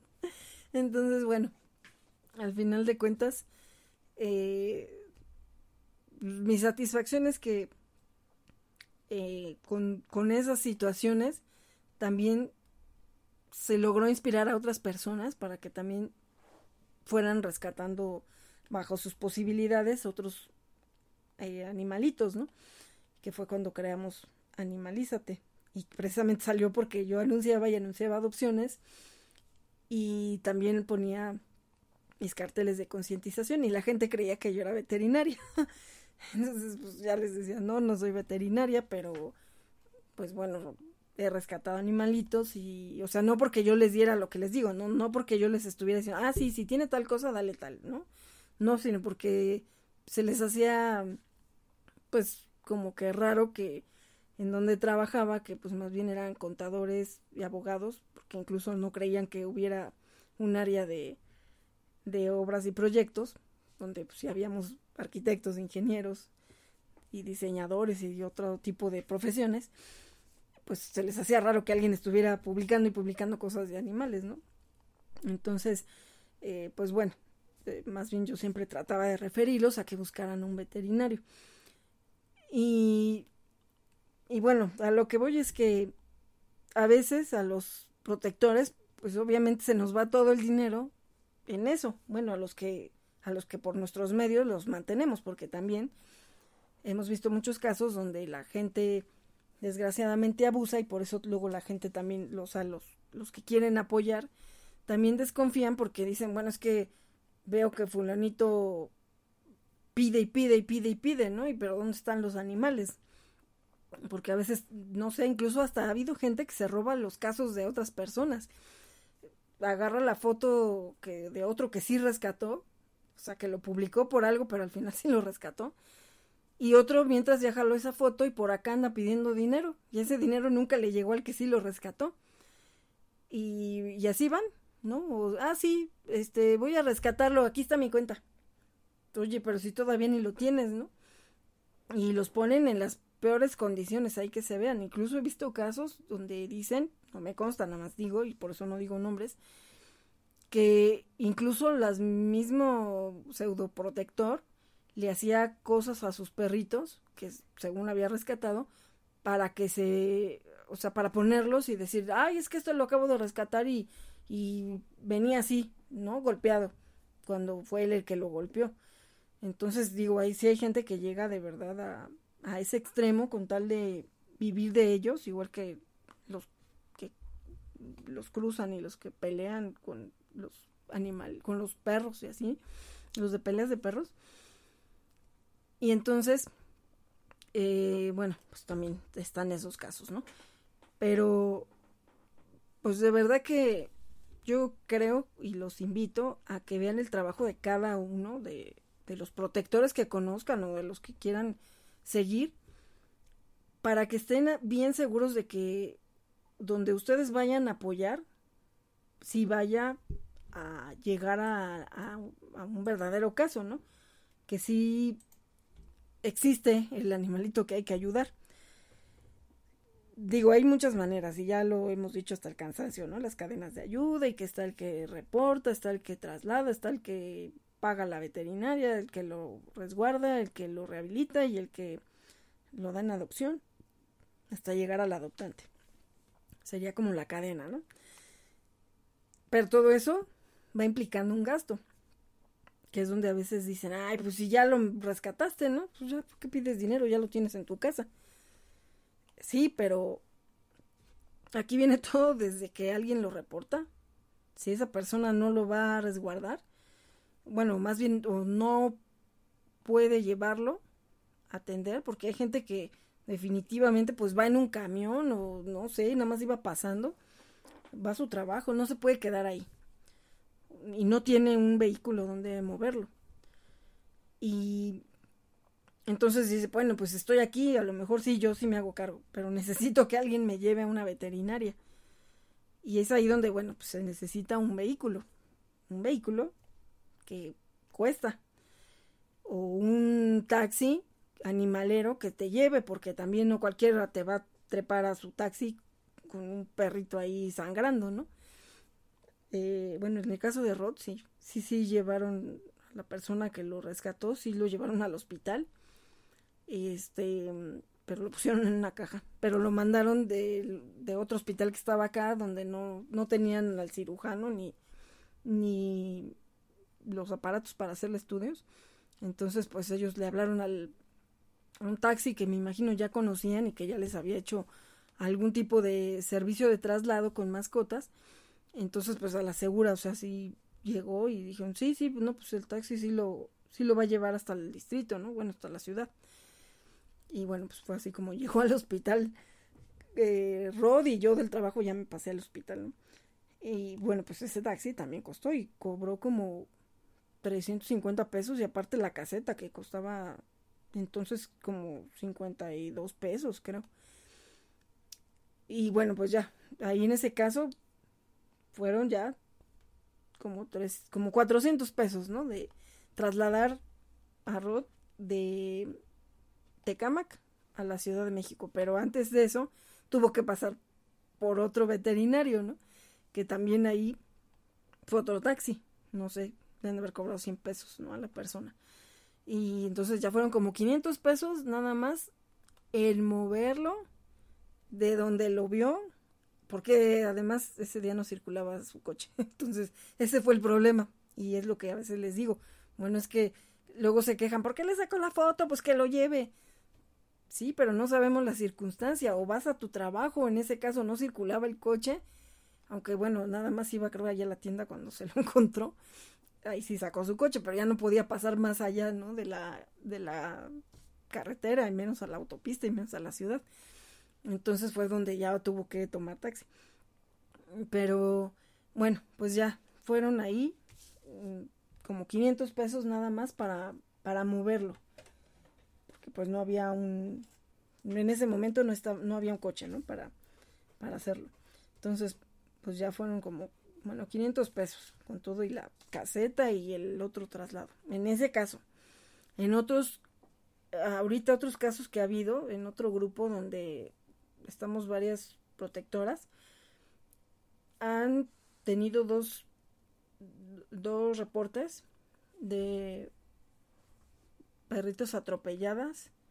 No, una, una fue una perrita atropellada que perdió un ojo y el otro, que se fue la semana pasada, que también por ahí lo estuve difundiendo, que eso es lo que también, por favor, esterilicen a sus perros, a sus gatos, a todos sus animalitos que puedan, porque a ese perrito lo, lo mordieron entre otros perros porque estaban en celo atrás de una perrita.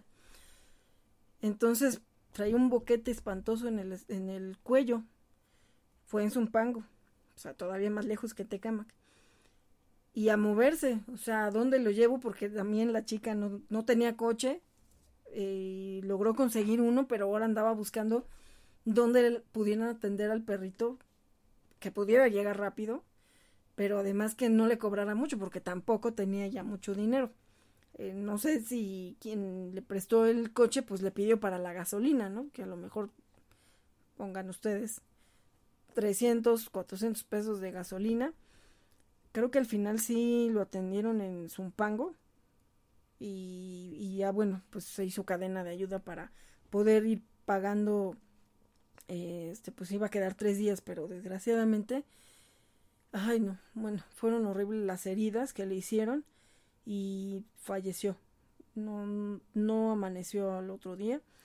Entonces, bueno, pues ahorita vamos a decir otro, otro gasto que no había contemplado aquí en mi lista, pero eh, bueno, ya se trasladó, ya se llevó al veterinario y aunque no sobrevivió, pero se quedó esa noche y ya lo habían revisado, eh, lo tenían que pues medio bañar porque también estaba muy sucio para aquí el boquete que traía pues se le podía también infectar. Entonces, de esa atención que le dieron esa tarde, tarde y noche, hasta el otro día que entregaron el cuerpo del perrito, fueron como 3.500 pesos me parece creo que fue. y bueno, dieron chance de que se pagara al día siguiente. Se logró juntar con muchos trabajos, pero bueno, pues ya lo depositaron. Si se hubiera quedado los otros días que esperábamos que viviera, pues ya no sé, ahí sí no sé cuánto iban a cobrar diario por, por la estancia. Y afortunadamente la persona que lo encontró sí le iba a dar el hogar temporal, lo iba a tener hasta que se recuperara y se pudiera dar en adopción. Casos como esos frustran y da coraje, ¿no? Porque, pues porque no se logra, ¿no? No se logra, no por el dinero que se gastó, sino porque no se logró salvar a su, vida, ¿no? Y, y, pues casos así, bueno, en el caso de Rod, por ejemplo, sí, gracias a Dios que ahí está mi chamaco, hermoso y guapo, ya tiene tres años, ah, por estas fechas, sí, por estas fechas. Eh, cumple tres años el, mi, Rodrigo Federico. Y en ese caso, bueno, pues se gastó los 500 pesos en llevarlo. Eh, ya lo había llevado primero a una veterinaria. Creo que al final no le cobraron en la primera veterinaria. porque no le hicieron nada. Entonces, y ella y ya nos conocían. Entonces, bueno, pues ya no, le cobraron y fue cuando ya se fue al otro hospital. Pero obviamente, pues ya en el otro hospital ya fue la emergencia, ya vino lo bueno, ¿no? Porque ya cuando quien lo rescató me dice, oye, ya me están dando el, el presupuesto y son nada más y nada menos que 15 mil pesos para que lo operen ahorita. Y si no lo operan, pues, o sea, ahorita ya están las últimas, ¿no? Yo así de, ¡ah! O sea, lo primero que pensé, dije, y, oye, ¿crees que sí se va a salvar? Pregúntale si se va a salvar, o sea, porque también hay que ver, a lo mejor si ya está muy mal, o sea, parece cruel a veces, y de verdad yo trato de hacer lo más que se puede hasta que logremos salvarlos, pero también ha habido casos que nos toca ayudarlos a descansar, porque están muy graves y no tienen remedio. Me, me pasó en dos ocasiones con dos perritos que fueron atropellados. Uno eh, me estaba esperando una persona y bueno, no vio cuando lo atropellaron, pero decía por qué la gente cuando pasa por ahí este voltea a ver algo en el suelo, ¿no? Entonces que se cruzó y que lo vio. Y ya me dijo cuando yo llegué, oye, es que hay un perrito ahí atropellado. No, pues vámonos a llevarlo. Y buscamos ahí una veterinaria rápido, ahí donde pudimos, ni me acuerdo quién nos fue diciendo dónde podíamos encontrar una, ahí por la Zaragoza. Y ya cuando lo, lo vio el veterinario, pues nos dijo, ¿no? Este perrito la verdad es que no, o sea, está, le dañaron la columna. Él si acaso y si bien le va, nada más va a poder mover con mucho trabajo la cabecita. Y la verdad es que o sea, y eso no sabemos ni siquiera cómo, cómo, o si va a sobrevivir, ¿no? Bueno, no le dio esperanzas el doctor y tampoco había ya mucho tiempo para lo llevar a otro lado, porque también de aquí a que me lo lleve a otro lado, yo apenas empezaba en los rescates, entonces no tenía precisamente ese es el problema de que cuando uno tiene uno médicos de confianza, eh, pues se, se tuvo que, que dormir y bueno, pues sí pagué la cremación, que ese es otro, otro costo que también. Pero bueno, de, de Rod, pues ya yo ya los alcancé ahí en, la, en el hospital y la doctora dio un, bueno, sí dio posibilidades de que viviera y Rod pues era un cachorro, tendría en ese tiempo unos siete meses y estaba en un hueso, un hueso y con ese trancazo que seguramente fue una patada, un golpe con un, con un tubo, no sabemos. Eh, pues bueno, el chiste es de que, pues opérenlo. Vamos a ver de dónde sacamos el dinero ahorita, pero opérenlo. Entonces, eh, pues bueno, ya, afortunadamente, gracias a Dios, tenía mi tarjeta limpia de la de crédito, que esa pues nada más era para las emergencias. Y pues bueno, pues sí, que se pague, o sea, lo que se necesite, ¿no? Gracias a, gracias a Dios que, que pues sí pude completar entre la tarjeta y pues algo que me quedaba de la quincena. Y pues gracias a Dios que, que sobrevivió Rod, fueron 15 mil pesos y se quedó dos o tres días internado. También eran como 800 pesos al día, ¿no?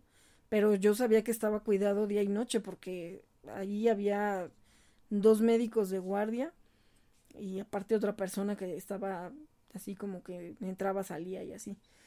Entonces, pues bueno, hasta la fecha de que le reconstruyeron la vejiga porque se la habían se la habían deshecho por lo que me decían. Se la reconstruyeron y yo decía, híjole, es que si queda con incontinencia o algo, pero no, hace bastante bien el chamaco. Ya después aprendió a alzar la pata y bueno, este, pero gracias a Dios quedó, quedó muy bien, ¿no? O sea, valió la pena, pero imagínense, ¿no? Por ejemplo, ahí pues no nos esperamos un gasto de 15 mil pesos en, en una noche, ¿no? Entonces, bueno, en ese caso, más los días que estuvo internado, mm, yo creo que fácil sí fueron unos 18 mil pesos en el caso de, en el caso de Roth. Eh, por ejemplo, el caso de Tabit, que fue otra perrita que también estuve mencionando y fue una cadena de ayuda que gracias a Dios se completó. bueno, pues su operación ortopédica, pues fueron cuatro mil pesos más sus estudios, no sé, fueron como cinco mil pesos de la parte de su, de lo de su cadera. Que gracias a Dios está feliz la niña que ya está andando en la playa. Ya fue a la playa, ya, no, no, no, no, de verdad que, que Dios la recompensó por todo lo que haya sufrido antes. Y, su adoptante, de verdad que yo no acabo de agradecer que, que haya llegado, que haya llegado con ella.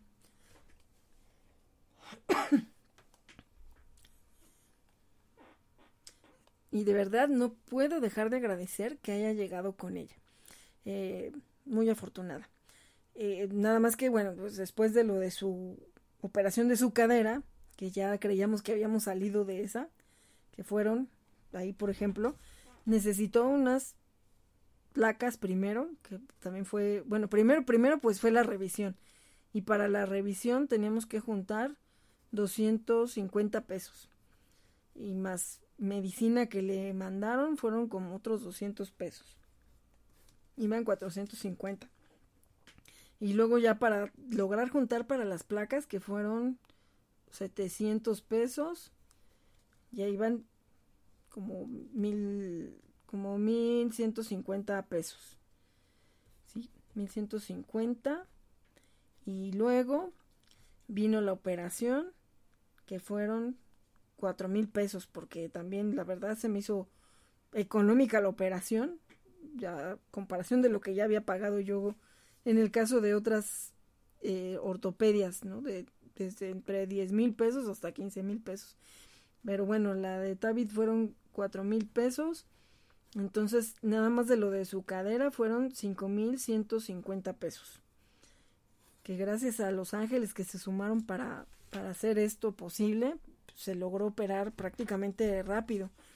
Entonces, nada más de esa parte fueron 5.150 y eso sin contar que hubo que comprar pañales.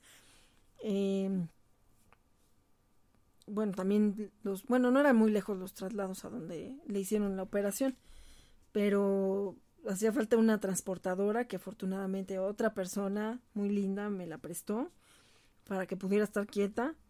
El, el collar isabelino, que bueno, no, en esa ocasión no se la pusieron, pero bueno, iban 5150 y después resultó que estaba embarazada y pues no podían nacer los bebés por parto natural. Y eso también no sabíamos si todavía se iban a lograr porque pues ya la habían anestesiado, ya la habían operado, ya había pasado por un montón de cosas la Tabit y y al final no los bebés no se pudieron salvar pero en donde la operaron primero ahí nos querían cobrar otros cuatro mil pesos por hacerle esa cesárea y fue donde dijimos de dónde vamos a sacar ahorita otros cuatro mil no y ya se me ocurrió preguntarle a, al doctor de que nos ayuda aquí y entonces ya él me dijo no pues a ver vamos a ver no creo que ¿Qué que me cobró? 750. Entonces, bueno, ya fue menos, ¿no? Pero fueron, fueron 750. Hubo que trasladarla de Catepec a Tecamac. Eh, no sé, pues a lo mejor unos 100 pesos de, de gasolina. Y luego de ahí, pues ya hubo que comprarle. Ah, pero antes también había que comprarle comida. también de la comida han de haber sido como otros 300 pesos acá, junto con lo de, de la de la primera operación. Bueno, pues como 5.500 acá con la primera operación, pero ya después la otra parte que fue la cesárea, fueron como 100 pesos del traslado, 750 de la operación, eh, también del alimento fueron como 450 porque se le empezó a dar un alimento especial porque estaba eh, pues delicada, entonces necesitaba ir recuperar eh, fuerza, el collar isabelino, que también fueron como 150 y su collar, porque además pues hay que entregarlos con un collar y una, una placa y una, este, una correa, ¿no?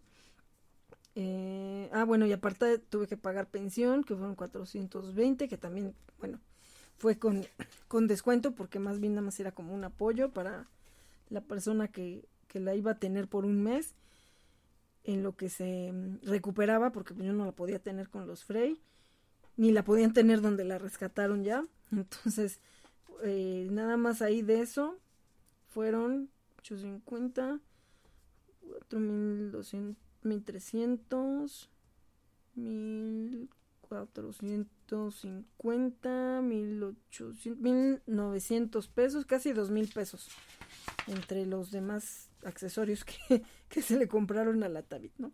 Bueno, entonces, además los pañales que fueron como 100 pesos más. Sí, como 2000, nos cerramos a 2000. Entonces, bueno, de, de Doña Tabit nada más fueron como, como 5 mil, no, como 7500 pesos. 7500, nada más de la, de la parte entre de resguardo las operaciones, eh, medicinas y las placas y todo lo que le hicieron. Entonces, pues ya, con esto y ya después se fue afortunadamente en una muy buena adopción. Tuvo por ahí un problema, eh, ahí unos días después, que pues bueno, ahí parece que con todo el ejercicio que siguió haciendo, tenía que haber guardado un poquito de más reposo. Entonces, eh, parece que por ahí se le había abierto algo de lo que le habían operado.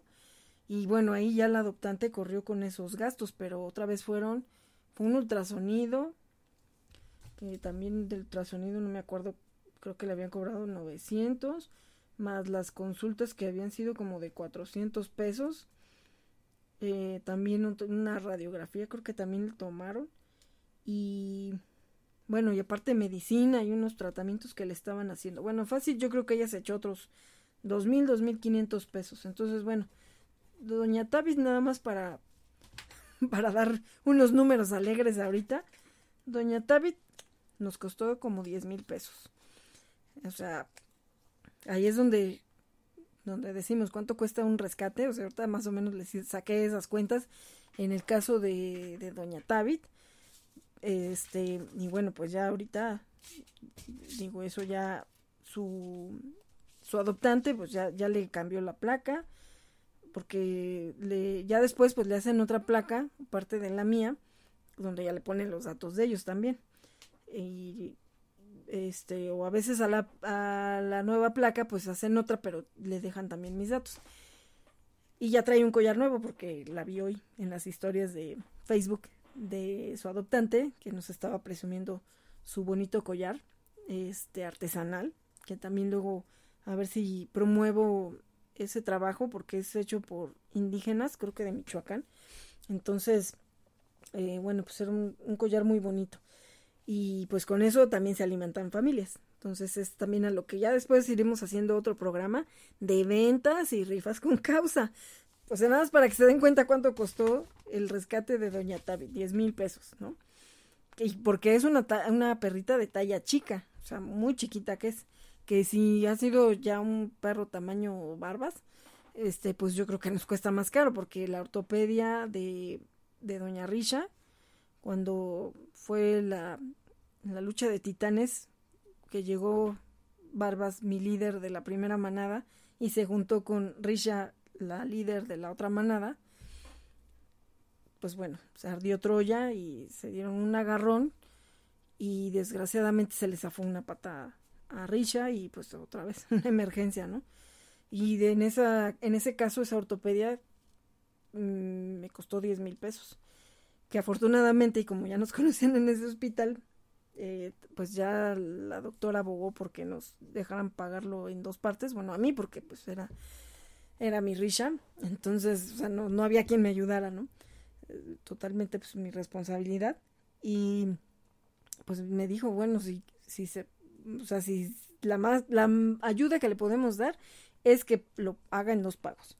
Entonces, pues ya eso me ayudó bastante porque gracias a Dios y estábamos con el grupo de Animalízate, la verdad es que también eh, pues, llegan esos ángeles que, que, que Dios nos manda, porque a veces queremos cargar la, la, carga solos y yo estaba acostumbrada siempre así, ¿no? No, no me gusta pedir ayuda, la verdad, y muchos casos de los que yo difundo, o sea, son, no es que no sean mis casos, es que no son rescates directos míos, como Yelis, que, que pues totalmente mi rescate y yo la resguardo y, yo la mantengo y todo. Eh, como en otros casos que, ah, bueno, sí, alguien, la reporta, alguien reporta, alguien resguarda y hacemos cadena de ayuda y todo, ¿no? Entonces, bueno, pues esa vez estaba yo así de que, de, ay, Dios mío, ¿cómo voy a hacerle? Y habíamos tenido otras emergencias. Y bueno, gracias a Dios ya pues me apoyaron para hacer el primer pago, ya el segundo pago, pues ya sí, totalmente yo lo hice, pero se logró operar la señora. Entonces, eh, pues sí, fueron como 10 mil pesos, no, no se quedó internada porque el doctor sí me dijo, yo le garantizo que Risha va a salir caminando de aquí. Porque también pues yo empecé a buscar en otros lados a ver si era más barato. Eh, pero también eso hay que tener mucho cuidado, porque lo barato nos puede salir caro. A mí me habían ofrecido meterla como a escondidas a, creo que a la Fesco Autitlán, no me acuerdo, pero a escondidas. Y dije, sí, y luego qué van a saber qué le van a hacer y yo cómo voy a estar segura de dónde va a estar Risha, o sea, dónde va a acabar Risha, ¿no? Si no estoy como responsable porque la van a querer meter a escondidas. dije, no, perdón, no, pero no puedo hacer eso con, con un Frey, ¿no? O sea, ni con un Frey ni con nadie que yo rescate. Entonces, dije, no, pues no, o sea, ya no, incluso se molestó un poco el, ortopedista, porque yo le cuestioné, no me acuerdo, algo que le iba a hacer, ¿no? O sea, no me acuerdo si le iba a descabezar el fémur, que ya me había pasado con la lana, pero eh, al final ya no le descabezó nada porque como que se lo reacomodó, algo así. Creo que ya no le puso, ah, le puso como una liga, porque me dijo, si por algo de aquí hasta toda su vida algo pasa con esa liga, este, pues yo la vuelvo a operar, ¿no? Y se la vuelvo a acomodar. Pero gracias a Dios, pues bueno, hasta ahorita y después de todos los años que van de esa operación, pues Richa ha estado bien. Digo, ya ahorita tiene sus achaques porque también tiene 13 años, como, bueno, yo creo que tiene 13 años. Parece que en algún momento me habían dicho que cuando la rescaté hace, hace 10 años tenía 6. Pero pues no, no sé, no se veía todavía muy, muy grande. Ahorita sí ya tiene canas, ya tiene pues sus achaques de las articulaciones. Y sobre todo, pues a mí me preocupaba la pata que le, que le operaron, ¿no? De que también tuviera por ahí resentido. Sí, de repente así como que camina con dificultad. Pero bueno, pues está tomando su medicina para las articulaciones. Y bueno, es ahí donde yo me puse a hacer un mercadeo porque, bueno, pues entre que sí era una emergencia, pero sí pasaron unos días desde que se le zafó la pata, porque aparte mi fiel corcel Bluey estaba en el taller, que era otro gasto también, ¿no? Por eso también no podía pagar completa la, la operación, porque tenía ese gasto del Bluey, ¿no? Y aparte, bueno, pues los gastos de las casas donde los tenía. Entonces, eh, tuvo que pasar hasta que me regresaron al Bluey para que la pudiera llevar yo a, al, hospital. Y entre que pues empiezas a preguntar y todo, pues cada quien te va diciendo, pues llévala con mi doctor que te va a cobrar tanto, ¿no? Llévala para acá, llévala para allá. Y de repente sí dije, bueno, pues el hospital ya lo conozco, me voy a ir a aventurar y es la salud de mi hija, ¿no? Entonces dije, no, pues ya, aunque me cueste más, que también esa es otra, ¿no? Que cuando pasó lo de Matilda, que se le estaba volteando la panza, pues también fue una operación de emergencia y también fueron como 15 mil pesos. Y yo lo que pedía era, préstenme de a 10 pesos, ¿no? Yo se los voy a pagar a todos. Lo que pasa es que en ese momento pues no, no los pensaba yo juntar, ¿no? Y, y bueno, pues ya en ese momento afortunadamente pues había por ahí que le habían regresado los impuestos a su papá y, y pues yo tenía allí algo que había dejado ahorrado un poquito y pues, o sea, a veces de verdad que, que hay gente que, que sabe que es para un perro y no te ayuda, ¿no? Digo, y no tiene la obligación tampoco, porque pues es, es mi gusto tenerlos, ¿no? Y rescatarlos. Pero, pero sí, bueno, eh, papá de Matilda estuvo buscando entre sus amistades y todo el mundo así de, ah, no, es para un perro, no. Incluso hasta entre su familia también. Y también le dijeron, ah, no, que si fuera para ti sí, pero si es para un perro, no. Pues, pues así como que, bueno, la desesperación estaba a punto de vender su coche, que también pues era otra parte de la ambulancia para la otra parte de la manada. Y, y también yo decía, no, pero es que no, no, ese coche no lo puedes vender porque cuando el Blues no está, pues el que hace fuerte es el otro, ¿no? Entonces, pues no, no, la verdad es que pues así es desesperante y mucha gente dirá, ay, pues son perros, ¿no? Que pues, total, ¿no? Ya ni modo.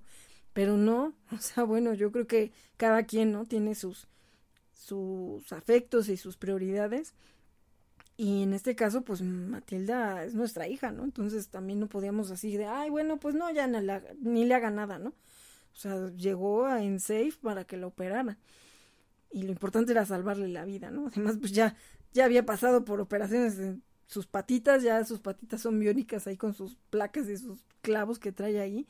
Y decíamos, no, o sea, tiene que salir de esta, ¿no? La Matilda. Entonces, bueno, aparte que les presumo que salió en un calendario con Eric Rubin, salió ahí de, de modelo porque ya realmente fue rescatada por, por una asociación y hacían un calendario en diciembre y bueno buscaban artistas y salían con los con los que ellos habían rescatado entonces bueno a Matilda le, le tocó salir con Eric Rubin de Eric Rubin de Timbiriche entonces pues bueno ya la llevaron a la sesión de fotos la verdad fotos muy bonitas este, con Eric y bueno, pues bueno, esa fue una experiencia, ¿no?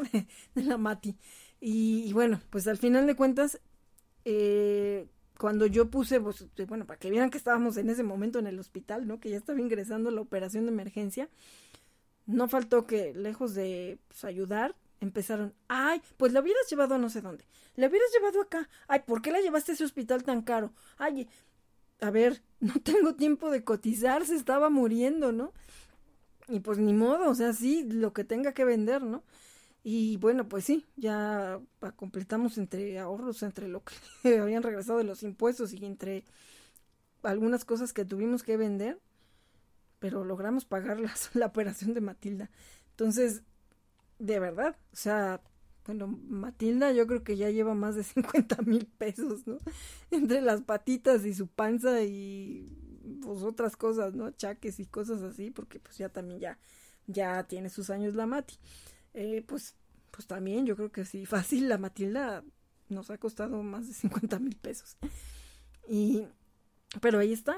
Y la felicidad de verlos bien, y a pesar de todo lo que han pasado, pues, y sobre todo tener la seguridad que los hemos llevado a donde los han atendido bien, porque también tengo otra experiencia cuando empecé a rescatar, que conocí un doctor que sí ayuda a muchos, muchas protectoras, pero desgraciadamente aquí viene, bueno, la otra cara de la moneda, ¿no? Digo, el hospital pues tiene que cobrar sus honorarios, así que quieras o no, porque pues ellos tienen que mantener al personal que está ahí, pagarle, mantener las instalaciones, los equipos, porque pues sacan rayos X aquí, ahí te operan rápido, tienen quirófano, tienen los anestesiólogos, tienen todo, ¿no? Y aparte los que están cuidando de día y noche a todos los que están internados, tienen recepcionistas, este, bueno, o sea, sabemos que pues todo eso cuesta, ¿no?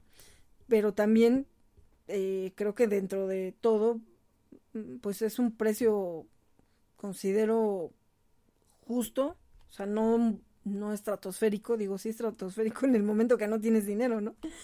Pero entre todo, en lo que cabe, pues no han sido operaciones sencillas. De hecho, pues las esterilizaciones obviamente no las hacemos ahí, a excepción de la de Lindsay y de Brunito. Esas dos sí, porque los dos viejitos pues no podían entrar en una campaña de esterilización porque ellos sí nos preocupaba la anestesia y pues la edad, ya 13 años más o menos cada uno también. Y además con problemas renales y bueno, un montón de cosas ya de nuestros viejitos. Entonces ahí es donde también teníamos que valorar. O sea, no, no importa que la esterilización me cueste tres mil, cuatro mil pesos, pero necesito que esté seguro que va a salir bien. Porque además, cuando rescatamos a Lindsay, que es otro, otra historia, otra cuenta, eh, él tuvo un trasplante de córnea, que ahí es donde vienen esos ángeles veterinarios, como les he dicho, porque ese trasplante podía haberme costado 20 mil pesos, no sé cuánto costaba, 15 mil, no sé, no tengo idea cuánto costaba un trasplante porque al final no me lo cobró como trasplante. Se infectó un ojo, uno ya lo tenía blanco y el otro que medio se supone que estaba bien, se lo infectó porque estaba todo mugrosito, lo habían atropellado y bueno, pues no sé, no sé por qué se estaba tallando su ojo. Pero el chiste es que se lo infectó y tenía que entrar también de emergencia a una operación de su ojo pero esa operación me iba a costar como 3.500, de hecho eso me costó. Ya teniéndolo en el quirófano el doctor, no sé, pues ya él vio la posibilidad de hacerle ese trasplante y acababan de llegar unas córneas de un pug bebé que las donó. Entonces pues le donó la, la córnea y, pues bueno, cuando me dicen ¿no? que ya me, pues me apoyaron para ir por él, yo estaba en el trabajo, este, oye, pues es que no le hicieron la operación, le hicieron un trasplante de córnea, y yo así de, ay, no, ¿y de dónde voy a sacar para pagar un trasplante de córnea? Pues no, ya me dijo que no nos los va a cobrar, que con lo que ya habías pagado, porque yo en la mañana sí lo había ido a dejar, entonces yo dejé pagada la operación, no se iba a quedar internado, entonces más aparte de la medicina y todo, ¿no? Pero no, que no lo iba a cobrar porque pues eso fue decisión de él y tampoco nos consultó para saber si la hacía o no, porque si no tenía yo dinero no para pagarla. Y bueno, pues ya en, su revisión y eso, pues ya lo, se lo agradecí y todo. Eh, de hecho, en ese tiempo también tenía otro programa de radio, este Poder Animal. Y pues yo pensaba hacer este, un programa sobre trasplantes, ¿no? Ya no se dio la, ocasión porque pues el doctor sí andaba muy ocupado, pero y además pues no tenía manera de hacer como entrevistas, ¿no? Lo hacíamos por Skype, también lo hacemos por internet, pero eh, sí era como un streaming, ya ni me acuerdo bien, pero pues bueno, pues el doctor no tenía tiempo, ¿no? Era los sábados en la noche el programa. Y bueno, pues yo sí le agradecí mucho, sí hice una publicación que de verdad quien pudiera que donara córneas de sus animalitos cuando fallecieran, porque le podían dar la vida o la vista, o sí, la vida, porque a lo mejor también alguien dona otro órgano, ¿no? De su animalito y le puede dar la vida a otro, ¿no? Entonces, pues ese pug bebé que falleció le dio su córnea a mi Lindsay, eh, que allí viene esta parte, ¿cuánto cuesta? Porque, o sea, gracias a Dios que no me cobró el trasplante, pero tenía que tener un, un tratamiento que desgraciadamente mi sueldo no daba para, para todos los demás pagos que tenía que hacer de, bueno, con la comida y todo eso, las croquetas y tratamientos, porque teníamos en ese tiempo cardíacas, perritas cardíacas, y pues había que comprarles el Benmedín, más la comida especial y todo, y eran dos. Entonces, eh, pues no pude sostener ese tratamiento, desgraciadamente, incluso en ese tiempo, y no es por echarme a, así a tirarme a llorar, pero tuve que empeñar cosas también, tuvimos que empeñar cosas. Eh, porque había veces que de verdad nos quedábamos hasta sin comer nosotros. Yo tenía la tarjeta en ese tiempo al, al full porque pues no había para comprarles croquetas y ni modo con la tarjeta y con la tarjeta, ¿no? Cosa que nunca había estado yo. La verdad no nunca me gusta tener una tarjeta al tope, ¿no? Entonces eh, sí fue una situación muy difícil. Se nos juntaron muchas emergencias pero gracias a Dios pues salimos adelante y también eh, pues sí algunas personas que se llegaron a sumar entre ellas por pues, los veterinarios y, otras personas que en el caso de, de Risha pues me apoyaron para dar ese primer pago. Y había otra amiga que también de, de ahí del trabajo del grupo de Animalizate que pues se hizo como la madrina de mis de mis viejitos porque pues ellos tenían que comer alimento de húmedo. Y pues ella así de repente en la hora de la comida se iba a comprar las latas. La verdad no sé bien a dónde las iba a comprar pero ahí venía cargando las latas. Y ya me avisaba y nos quedábamos de ver no en un punto ahí mismo porque el edificio es muy grande. Y ya ah pues nos vemos en el cajero no y, y ya me daba mi montón de latas no y pues ella cargándolas y todo. Y la verdad es que esas cosas nunca se olvidan, ¿no? Esto es esta situación donde eh, se solidarizan y, y además sin, sin conocerlos, porque la verdad es que nunca los conoció en persona, yo le mandaba fotos, ¿no? De, todos mis viejitos que, que pues disfrutaban de su donativo y, pues ya le decíamos que era su madrina, ¿no? Y ella me decía que pues lo hacía con mucho gusto. Y la verdad que hasta la fecha, pues bueno, pues eh, seguimos conservando la amistad con, Adriana, una muy querida amiga, que, que en un momento de crisis como la que llegamos a tener, pues ella, ella nos apoyó igual que, que otra amiga Adriana, que fue la que apoyó para otro caso de también también otro caso. bueno, es que no podría hacerles yo no sé cuántas horas de programa y ya, la verdad es que ya me pasé. Creo que ya, hasta aquí ya nada más les voy a contar rápido la, otra parte de la moneda donde a veces pues buscamos médicos que son más baratos. No es que sean malos, es que el problema que ellos también al querer ayudar, eh, y también nosotros a veces abusamos de eso, ay, pues es que si no me cobró esto, ¿por qué me va a cobrar esto, no? Y así, ¿no? Pues, ay, pues no. O sea, queremos las cosas de a gratis cuando encontramos médicos así y no se vale tampoco. Porque eso también trae... Eh... Perdón, es que el Siri está creyendo que le estoy preguntando que me busque algo del precio. bueno, ya, se quitó. Eh, porque eso también trae otras consecuencias. Eh, cuando yo empecé a rescatar, me dieron el contacto de este doctor porque en Gita, una de mis primeras rescatadas, mi diva, mi patrona, mi calabacita tierna, yo la rescaté atropellada. La verdad, ahorita pues tampoco ya no me acuerdo cuánto costó el rescate de, de Gita. Bueno, no, no costó tanto como los, los demás, porque ella ya no la tuvieron que operar. Y además en ese momento pues me dieron el contacto de este médico, que la verdad es que sí ha ayudado a mucha gente. Ya ahorita no tengo contacto con él, pero eh, pues supongo que él siguió ayudando. Pero aquí viene otro problema, ¿no? Porque, bueno, en el hospital pues tenían que mantener a todo el personal que tenían para poder atender a la emergencia, al, a la hora de estar, tenerlos internados, pues tienen dos médicos que están día y noche viéndolos ahí, ¿no? que la medicina, que duerman, que no duerman, que hagan del baño, que les limpian, que les quitan las cobijas, les cambian y todo, eh, pues obviamente es otra cosa, ¿no?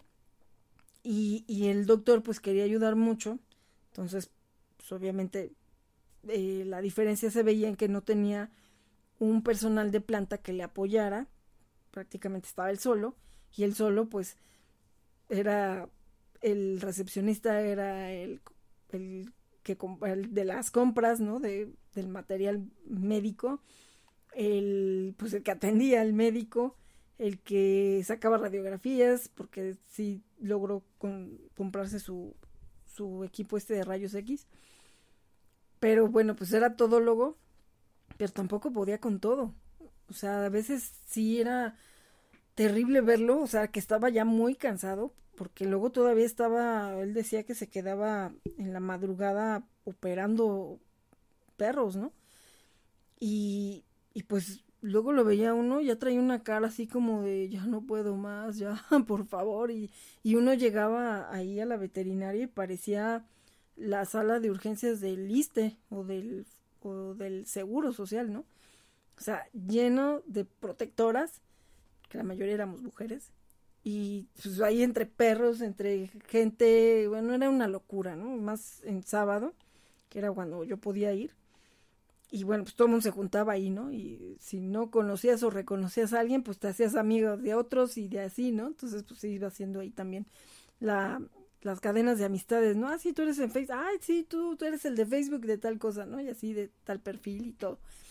Entonces, pues estaba atascado de, de protectores a los cuales no nos cobraba muchas cosas, nos cobraba nada más el material, las esterilizaciones pues también ni me acuerdo ahorita cuánto nos cobraba, pero pues muy baratas. Y bueno, de hecho de Risha no, no me, creo que de Risha sí no me la cobró porque pues Risha llegó por él, porque precisamente yo ahorita rápido les cuento porque ya nos estamos extendiendo. Este, Ah, llevando a Lana que había la habían atropellado y él la operó en una revisión pues estaba doña Risha con sus seis monstruitos ahí sus hechos del apocalipsis Y bueno, pues tembló la tierra, ¿no? Porque me dice el, doctor, yo había ido a buscarlo y no estaba, pero ya luego él me llamó. Pues, la intención era que yo viera a Risha para ver si me la llevaba. Curiosamente ese día me acababan de dar las llaves de la primera casa que yo iba a rentar para tener a mi primera manada, que realmente nunca llegó ahí. O sea, la manada de la que Barbas era la líder. Y no llegó porque los Richos fueron los primeros habitantes de esa casa. O sea, me enseña a Risha y de hecho yo había dicho, necesito una casa donde yo pueda resguardar mamás con bebés, porque ya había rescatado yo a, a mi Lacey Susan con su bebé Bruce, pero bueno, pues estaba chiquita y todo y pues todavía pude tenerla eh, en casa de mis papás, que no podía tener perros ahí, pero bueno, pues ya, sí, sí entró, eh, pues se conmovieron, ¿no? De mi Lacey con su bebé ahí y ya estaba en entonces bueno, eh, yo ya había conocido al doctor por el caso de Enia y también me había dicho el doctor que me lo recomendó. Eh, usted es mi amigo, de hecho íbamos en la escuela juntos o algo así. Dice, dígale que va de mi parte y pues a lo mejor le dice que tenga reposo. Si no tiene una jaula, él se la presta y, así, ¿no? Y sí, dicho y hecho, sí me dijo, hasta me extrañó. Dije, pues si no me conoce, ¿no? Y pues ya me está prestando la jaula. Al final, no, creo que al fin, no, ya no tenía jaulas, pero sí me había dicho que si, si tenía una, pues me la prestaba. Pero bueno, tenía que tener quieta la injita, que al final ella sola ya quería caminar y solita caminó porque caminó. Bueno, con la medicina y todo, ¿no? Pero ya no la operaron. Entonces, eh, de ahí pues ya empecé. Ah, pues ya para qué ando buscando si este doctor me da más barato. Pero en el caso de Alana, por ejemplo, también otro problema que tenía, pues es que él no tenía una persona que le ayudara a estar limpiando ahí. Y la verdad es que, pues sí, estaba muy sucio. Entonces, pues operaba un perro y venía el otro y pues no le limpiaban bien y bueno. Entonces, cuando operan a Lana de su patita, esa vez yo sí estuve viendo la operación, pero este, no sé qué pasó, pero se le infectó. O sea, le puso unos alambres o algo así no sé de qué calidad eran los alambres, pero se estaba infectando. A la otra semana, pues hubo que llevarla otra vez y abrirle, ¿no? Para operarla. Yo ya no vi esa operación, ya no me dejó estar ahí. Pero pues cuando la fui a recoger, pues está todo sucio ahí, ya habían metido a otro perro a operación, no tenía jaula ni nada y pues la había puesto en el suelo. La verdad es que sí sentí horrible de verla en el suelo allí, ¿no? Así como de, ¿por qué está mi alana aquí, no? Y bueno, en alguna ocasión que fue otra protectora, ahí por recomendación de alguien, pues ella sí vio y dijo, oiga, es que tiene muy sucio aquí, que no sé qué, y bueno, ahí le echó pleito, ¿no? Y dijo, no, no, yo no, no quiero que atienda a nadie. Bueno, no sé, no sé a qué iba, ¿no? Pero eh, no regresó y echó pestes y habló mal de ahí del consultorio, ¿no?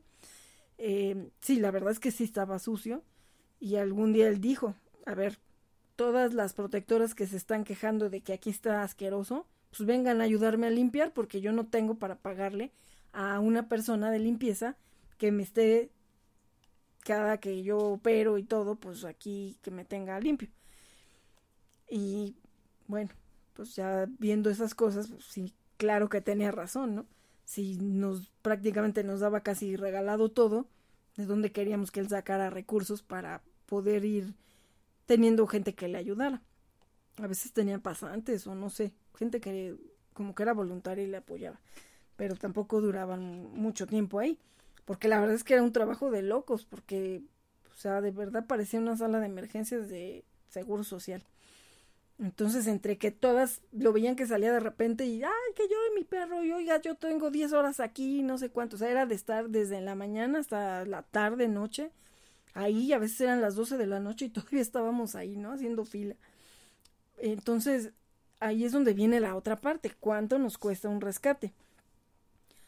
Alana tenía una infección y no se le quitaba y no se le quitaba. Y un día algo que me dijo mi papá, y, eso que, bueno, pues mi papá no estaba de acuerdo en que yo rescatara perros y a veces todavía me lo cuestiona, pero aún así, eh, sí, ya, o sea, sí les ha agarrado cariño, ¿no? Los que están con ellos ahorita. Pero me decía, oye, este, o sea, entre todo, pues sí se preocupaba también por mis niñas, ¿no? Es que a Lana no se le quita esa infección, no será que tenga otra cosa y pues, porque no, no le hacen algo, ¿no? Y ya le digo, no, pues es que el doctor me dijo esto. Dice, ¿y por qué no ves otro doctor? No, pues es que él no me cobró esto y no me cobró. Ah, dice, entonces, o sea, y si le hizo mal la operación porque te cobró menos, pues te vas a quedar con eso y ya. Dice, yo creo que a veces sí hay que pagar más, pero estar seguros de que los van a atender bien. Entonces sí se me quedó eso grabado y pues digo yo, por la facilidad de que también no tenía tanto dinero, ¿no? Entonces decía, híjole, pero es que a dónde me van a dar esos precios, ¿no? En otro lado de entrada, pues la, la, la consulta, pues no sé, 200, 300 pesos hace 10 años, pues sí, a veces no los podía pagar. Entonces, pues yo me quedé en el caso de Alana, sí me quedé con, con esa cuestión, ya después sí se compuso. Bueno, nunca le quedó ya bien la patita, pero o sea, sí se le cerró la, la, o sea, la infección ya se le quitó pero, pero sí, se me había quedado eso en la mente. Y ya en un último caso que también se iba a llevar con él, porque sí era bueno, pero desgraciadamente pues tenía las carencias por la cosa de que no tenía los ingresos a, de acuerdo a lo que él hacía, porque pues él hacía muchas ortopedias, incluso hasta le llevaban otros médicos a hacer las ortopedias. De hecho, el que nos lo recomendó, él creo que no operaba. Yo le habíamos llevado a, a Cookie y a Pantera, creo. Y él no los operó, se los llevó a ese doctor, porque incluso se le había salido la pantera de la transportadora y se había regresado allá donde vivían antes. Y por eso sé que se los iba a llevar a otro lado a operar. Se echó de cabeza, ¿no? Entonces, eh, pues él no ganaba lo que tenía que haber ganado de acuerdo a lo que él hacía. Y a veces también lo criticaban porque él sí atendía perros de criadero. O sea, sí cortaba orejas y cortaba colas y pues así, ¿no? Hacía operaciones o cosas que le pedían los criadores. Entonces también eso decía, o sea, ¿de qué creen que vivo? Porque de ustedes no vivo. O sea, lo que ustedes me pagan obviamente no me va a alcanzar para sostener esto y, y pues menos para que yo pueda mantenerme y pueda comer, porque aparte pues creo que ni comía, el pobre luego ya se veía tan eh, débil y, ay no, no, no, o sea, la verdad es que sí, no sé ni cómo podía mantenerse de pie. Eh, a veces medio tomaba ahí una coca y unas papas y, y ya, ¿no? Y a seguirle. Y también por esa situación de no tener quien le ayudara, que él era el que operaba nada más, porque además sí tenía por ahí alguien que le ayudaba, pero la verdad es que nadie confiaba en ese doctor. Eh, sí hizo, bueno, hubo un día, ya una tarde, noche, que también a veces esas son de las cosas que tiene uno que ir aprendiendo, que em, eh, ese día que operó, hizo una esterilización de una perrita recién rescatada, la perrita falleció, y mi Altair también.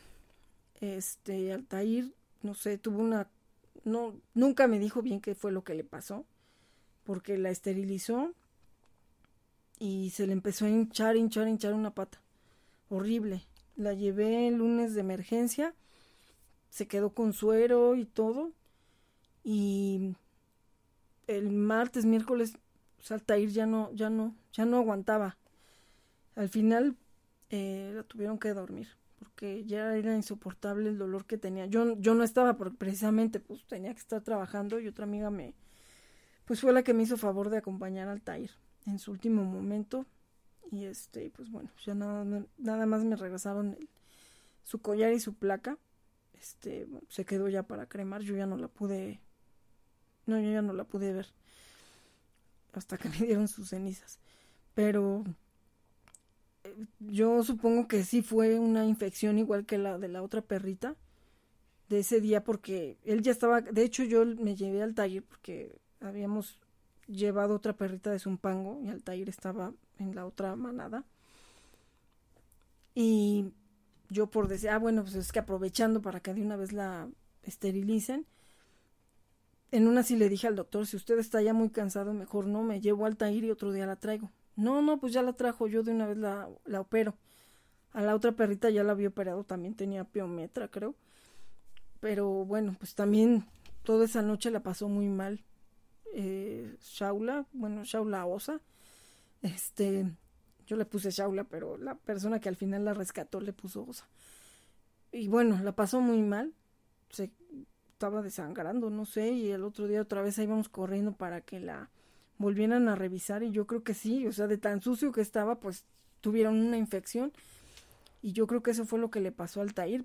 Ya después me decía, es que le debe haber picado una araña, es que se tomó anticongelante, digo, pero pues ni coche hay ahí, o sea, no, ¿de dónde iba a agarrar un anticongelante si se quedó ya? Eh, porque aparte, pues, eh, con quien lo rescaté a la primera manada, o sea, yo la, la, fui a dejar y él iba a llegar en la tarde, o sea, no se quedó todo el día sola. Y él fue cuando notó que este, estaba algo raro en su pata. Me dice, no, oye, la dejaste con la pata bien, porque ahorita tiene una pata bien hinchada. O sea, empezó a retener como líquidos, no sé. Pero bueno, no sobrevivió el Tair. Entonces también de repente dije, o sea, ¿qué hice, no? O sea, por la desesperación. Y también pues el doctor se sintió presionado, no sé, dijo de una vez la opero. Entonces también hay que valorar eso, ¿no? Si el, el que tengamos eh, también veterinarios a muy, muy, muy bajo costo, pero con ese costo, que puede ser la vida de nuestros rescatados, eh, si, o rescatados o nuestros animalitos que ya tenemos de siempre, eh, pues a veces hay que sopesar, ¿no? O sea, pago barata una operación, pero me va a poner en riesgo la vida de, de, mi compañero. O sea, en este caso, pues por hacer una esterilización, no sé, ya cansado, eh, yo por ahorrarme y que fuera bajo costo, Altair ya no está. Altair la tengo en una urna. Entonces, es donde, donde también, o sea, dije, es que ya tengo que buscar otra alternativa, pero pues para mí todas eran fuera de mi alcance.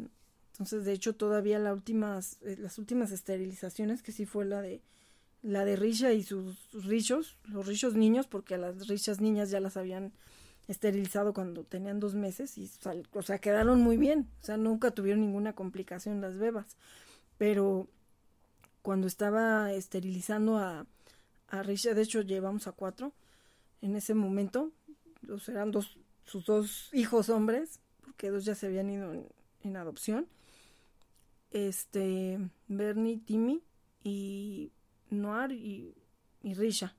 Sí, por eso eran cuatro. Bueno, pues casi se nos quedan ahí en la anestesia, porque les puso la anestesia, no sé si no se fijó ni qué dosis les puso, y se salió. O sea, se salió porque andaba por allá viendo a las demás protectoras que todo el mundo quería verlo y quería decirle y que los atendiera y no sé qué. Se tardó, se empezaron acá como a, no sé, asfixiar o, qué. Ya salimos corriendo a buscarlo y ya vino corriendo y pues bueno, ya los revivió, pero a los cuatro les pasó lo mismo.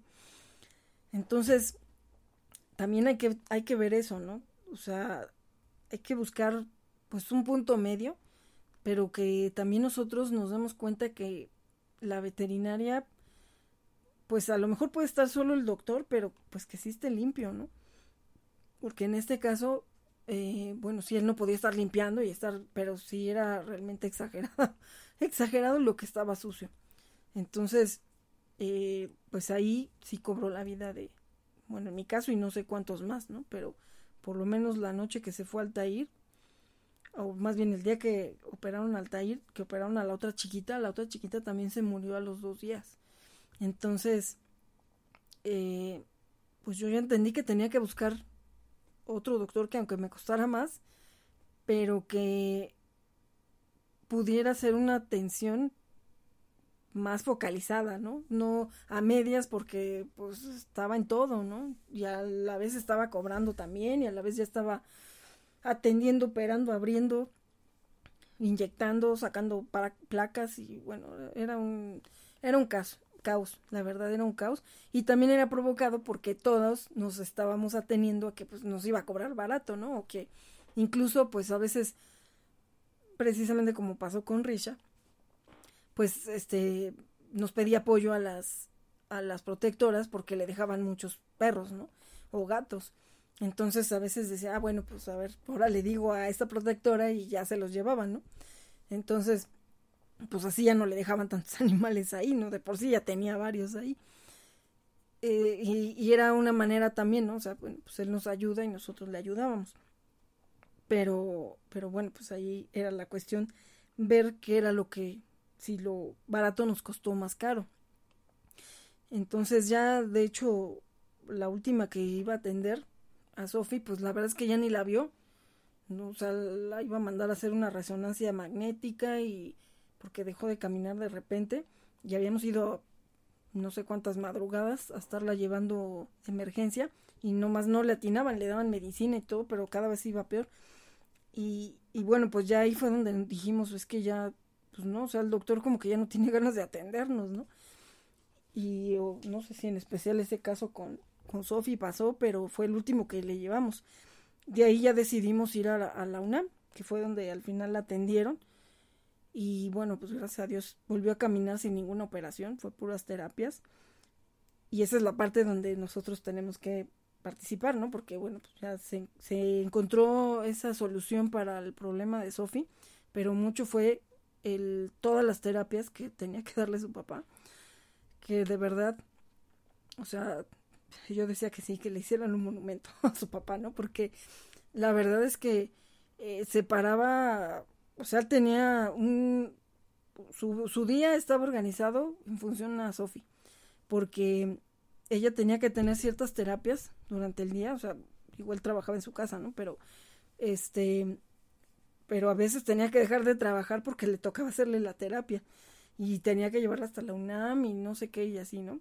Para que pudiera restablecerse y se logró. Se logró porque siempre hacía todo puntualmente y le tenía que exprimir la vejiga cada dos horas. Era una cosa impresionante porque pues le tocaba en la madrugada, ¿no? También y pues bueno, o sea, no, no, no, no es fácil y además porque también pues ya estaba cansada Sofi, ya estaba harta. Sofi era la, la líder de esa parte de la manada y, pues ella también mandaba, ella también a veces ya no quería, ¿no? Así de ya déjame, ya no quiero. Y pues ni modo, ¿no? Pero bueno, se logró que volviera a caminar y volvió a caminar, a correr en el campo y hasta brincar a la cama que le habían dicho que no tenía que brincar. Entonces, pues bueno, ahí esa fue la parte de los médicos y, pues la familia, ¿no? Que, que hacía todo lo que le tenían que, lo que pedían, lo que mandaban los, los ortopedistas. Pero bueno, ahí fue donde ya hice la valoración. O sea, ¿qué me conviene, no? Estar pagando muy poco, pero poniendo en riesgo su vida porque hay muchas cosas que no se están haciendo adecuadamente o con las medidas necesarias de, limpieza y seguridad para ellos. O, o qué, de hecho a Sasha, este, una de las perritas que rescatamos, a ella le tenían que operar una mano porque pues desde que se rescató ahí su rescate de la avenida central tenía chueca la manita. Entonces, bueno, ya había pasado su esterilización y todo, no, pues hay que operarle en la mano. Y la, la llevó su papá. Y bueno, pues la recibió otro doctor que luego estaba ahí, pero él no operaba ni nada. Entonces la dejan ahí y luego, no me acuerdo, había pasado rato y, y ya le pregunta, Ah, ella viene a que le corten las orejas. Porque cola ya no tenía. De hecho, Sasha tenía ni un muñoncito. Apenas si se veía ahí cuando estaba contenta, cómo se le movía ahí apenas el trasero. Este, no, no viene, como que le van a cortar las orejas. No, pues además Sasha ya está grande, como, no, ella viene que le operen la mano. Entonces, qué bueno que todavía estaba él ahí para decirle, ¿no? Que, que le iban a parar la mano, si no, quién sabe para qué la hubieran abierto, ¿no? Entonces sí, o sea, eran muchas cosas que también ahí fue donde, pues no, y también cuando la fue a recoger, pues estaba en el suelo, ¿no? Y el suelo sucio.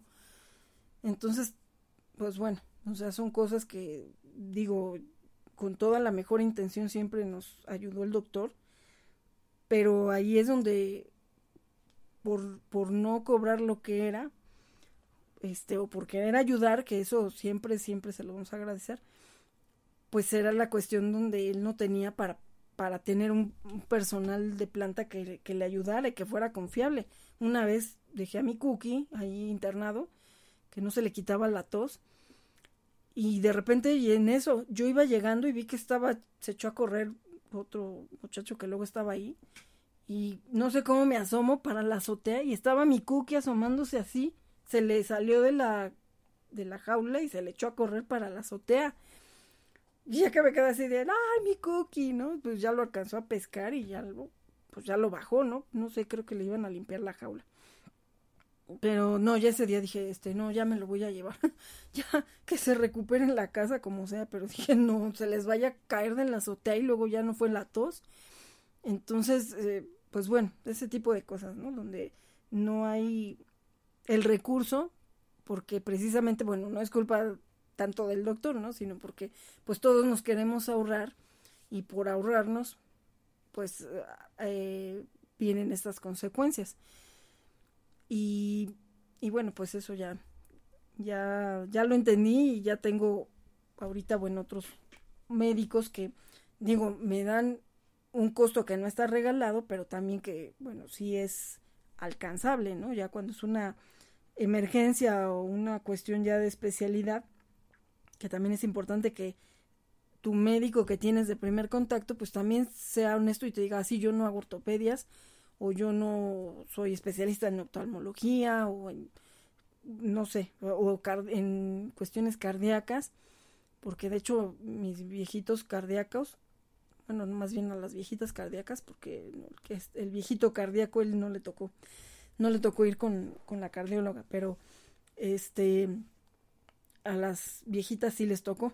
Entonces, pues bueno, ellas iban con su cardióloga y, y bueno, pues nos costaba, ¿no? Pero pues bueno, teníamos la confianza de que, de que la estaba viendo un especialista. En el caso de cuando a la Barbas le dio su trastorno este, que, que le dio el telele, este, pues la vio el neurólogo, que de hecho el neurólogo pues es el mismo que operó a Risha años antes, ¿no? Que es el, de hecho es el director del hospital. Y, y, pero bueno, ya cuando me dijeron, no, mañana aquí está el doctor que él es especialista en neurología. Y sí, ya me explicó con una presentación y todo, este, de lo que le estaba pasando a Barbitas, que fue más bien ya por cuestiones de la edad, que le falló el, este, ay, pues los niveladores que están en, en las orejas. Entonces, eso fue lo que hizo que se le fuera la cabeza de lado y volteara los ojos así como el exorcista y toda se cayera, ¿no? Como Bambi así. Entonces, bueno, pero pues ya me explicó y todo y ahorita ya está mejor mi, mi gorda. Por ahí puse una, un video en, en Facebook porque, bueno, pues precisamente estamos haciendo las ventas con causa porque hay que seguirle atendiendo sus ojitos a mi doña Barbas, que es la productora del programa, para que pues ella pueda pues pueda estar bien porque tiene un ojo tiene ojo seco, los dos ojos los tiene con ese problema, entonces necesita tenerlos con ciertos medicamentos, pero pues obviamente eso también no es tan barato. Y bueno, pues por eso estamos haciendo ventas con causa, que ahí los invito a que por favor me sigan en mi Facebook como Olivia Frey y como Turdox, donde vamos a estar poniendo eh, las ventas que estamos haciendo también con el apoyo de otras amigas protectoras o de, o de proveedores, que lo que estamos haciendo es alianzas y por tantas croquetas que yo logre vender, pues como que me van a ir acumulando tanto para alimento y en otros casos pues para poderle lograr comprar la medicina a barbitas. Entonces de verdad les voy a agradecer mucho que quien, quien vea mis redes sociales, tanto Instagram como Facebook, es donde estoy eh, anunciando las ventas con causa, pues estamos reactivando la economía, ¿no?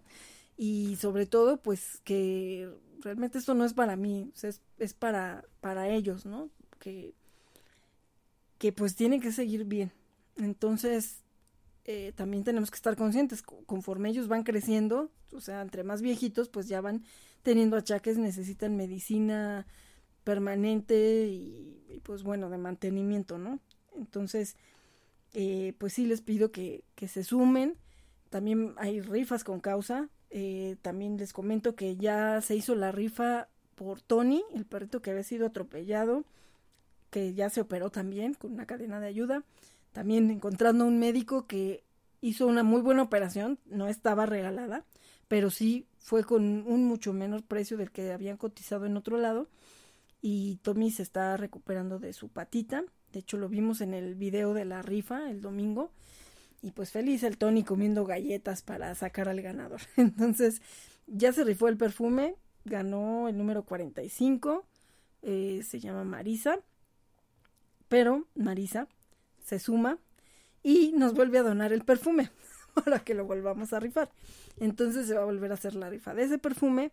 También les había comentado del caso de Mina, una San Bernardo que había sido eh, rescatada en las peores condiciones de unos drogadictos y que ahorita, después de dos años de su rescate, tiene displasia de cadera y su, y, su protector adoptante también, porque se quedó con él, eh, pues eh, como muchos no tiene ahorita ingresos, pero bueno, pues ha tratado de que esté lo mejor posible. Ya tenía un tratamiento, pero precisamente pues ahorita con esta situación eh, de pronto se empezó a poner más delicada y había que hacerle unos estudios. Eh, afortunadamente ya se hizo esa cadena de ayuda. Está lo de los estudios. El viernes la tuvieron que llevar a otra emergencia. Le dieron, le recetaron más medicina y ahí también no sé, pues la consulta y otras cosas que le hicieron, pues bueno, eh, se necesita eh, cubrir esa parte también para apoyarlo y vamos a hacer otra rifa. vamos a estar ahorita de puras rifas, ¿no? Y donde veamos ahorita en Facebook, por favor, pues hay rifas por todos lados. Pero bueno, pues es ahorita esa situación que hemos visto los protectores para poder seguir ayudando. Y la verdad es que, pues si ustedes se suman con 20 pesitos, se pueden ganar un perfume y también pueden poner su granito de arena para que estos perritos se puedan reponer y que puedan estar bien. En el caso de Tony, pues para que esté bien y después ya se pueda ir a una adopción responsable. Igual que Mina, también tenemos el caso de Jeffrey, que con Jeffrey ahorita afortunadamente no tuvo cáncer en su párpado, pero eh, pues se tienen una pensión, porque también hay que estarle todavía haciendo tratamiento y estaba en un hogar temporal, pero se complicó que le pudieran poner las gotas en los ojos. Y entonces, pues bueno, se hizo un cambalache con Dingo y Dingo, que era otro caso también, este, pues ahorita se fue a otro hogar temporal. Entonces Jeffrey está ocupando el lugar en la pensión de, de Dingo, pero bueno, pues entonces ahí, si alguien se puede sumar y apadrinar un día de pensión, son 100 pesos los que, los que cuesta el día de pensión, porque, pues bueno, hay que medicarlo, incluye la comida, incluye sus paseos, incluye el, incluye el entrenamiento básico que, que le están dando para que esté equilibrado, tranquilo, porque si estaba un poco espantado y todo. Eh, por eso también como que no pudo estar en el otro hogar temporal. Y pues está ahorita con, con nuestro amigo entrenador que nos ayuda y entonces pues bueno este pues sí es es como pues como una atención global la que tiene el Jeffrey no para que se mejore y que también ya pueda ya de hecho ya está por ahí sus carteles para la adopción que de hecho eh, pues ya nos pasamos ya me fui según yo ya no iba a hablar más pero miren ya me pasé. Y pues vamos con el adoptable de la semana aunque ya me adelanté pero bueno pues vamos con los adoptables de la semana en un cartel de adopciones. Ahí te vi, sí señora, ahí, y me enamoré de ti. Pues los adoptables de la semana son precisamente Jeffrey, que tiene aproximadamente dos años, es talla mediana y es un perrito tranquilo, sí le gustan sus paseos y ahorita bueno, pues ya está más equilibrado. Él está en adopción y voy a poner ahí su cartelito y también para los informes, ya sea conmigo o ahí en el cartel va a estar el teléfono del contacto que es Lupita. Y también tenemos a Dingo, que es el otro, que también igual está en adopción. Eh, ellos se van a entregar esterilizados, que también ahorita les voy a dar el otro aviso porque tenemos campaña de esterilización. Eh, y Dingo tiene siete años, está ya mediana y es pues también eh, pues es un buen chico, pero pues todavía tiene energía, aunque ya tiene siete años. Pero la verdad es que también es muy, muy buen chico. Ahorita se ha adaptado muy bien a su, a su otro hogar temporal en el que está ahorita, que de hecho está con Tony, con el de la otra cadena de ayuda. Entonces, pues también está en adopción. Eh, de adopciones Ripat también tenemos adopciones a Camila, a Silvestre, eh, a Pinky también. Y bueno, ahorita creo que alguien más se me olvida, pero bueno, también tenemos adopciones ahí. Eh, tenemos adopciones de gatitos. Eh, hay bebés, también es importante decirles, hay bebés que se están rescatando y mamás con bebés y mamás, en, bueno, mamás embarazadas, perritas embarazadas, de las obras que se están haciendo del aeropuerto en Santa Lucía. Está, bueno, este es un caso que ya tiene tiempo que habían comentado que, bueno, pues hay una población exagerada de perritos eh, abandonados ahí y pues ahorita que entraron a hacer las obras pues se están quedando ahí, ¿no? Y es importante ayudar a sacarlos, pero bueno, son muchos, sabemos que no hay un albergue que pueda recibirlos a todos, ni tampoco hay protectores independientes que puedan estarlos recibiendo.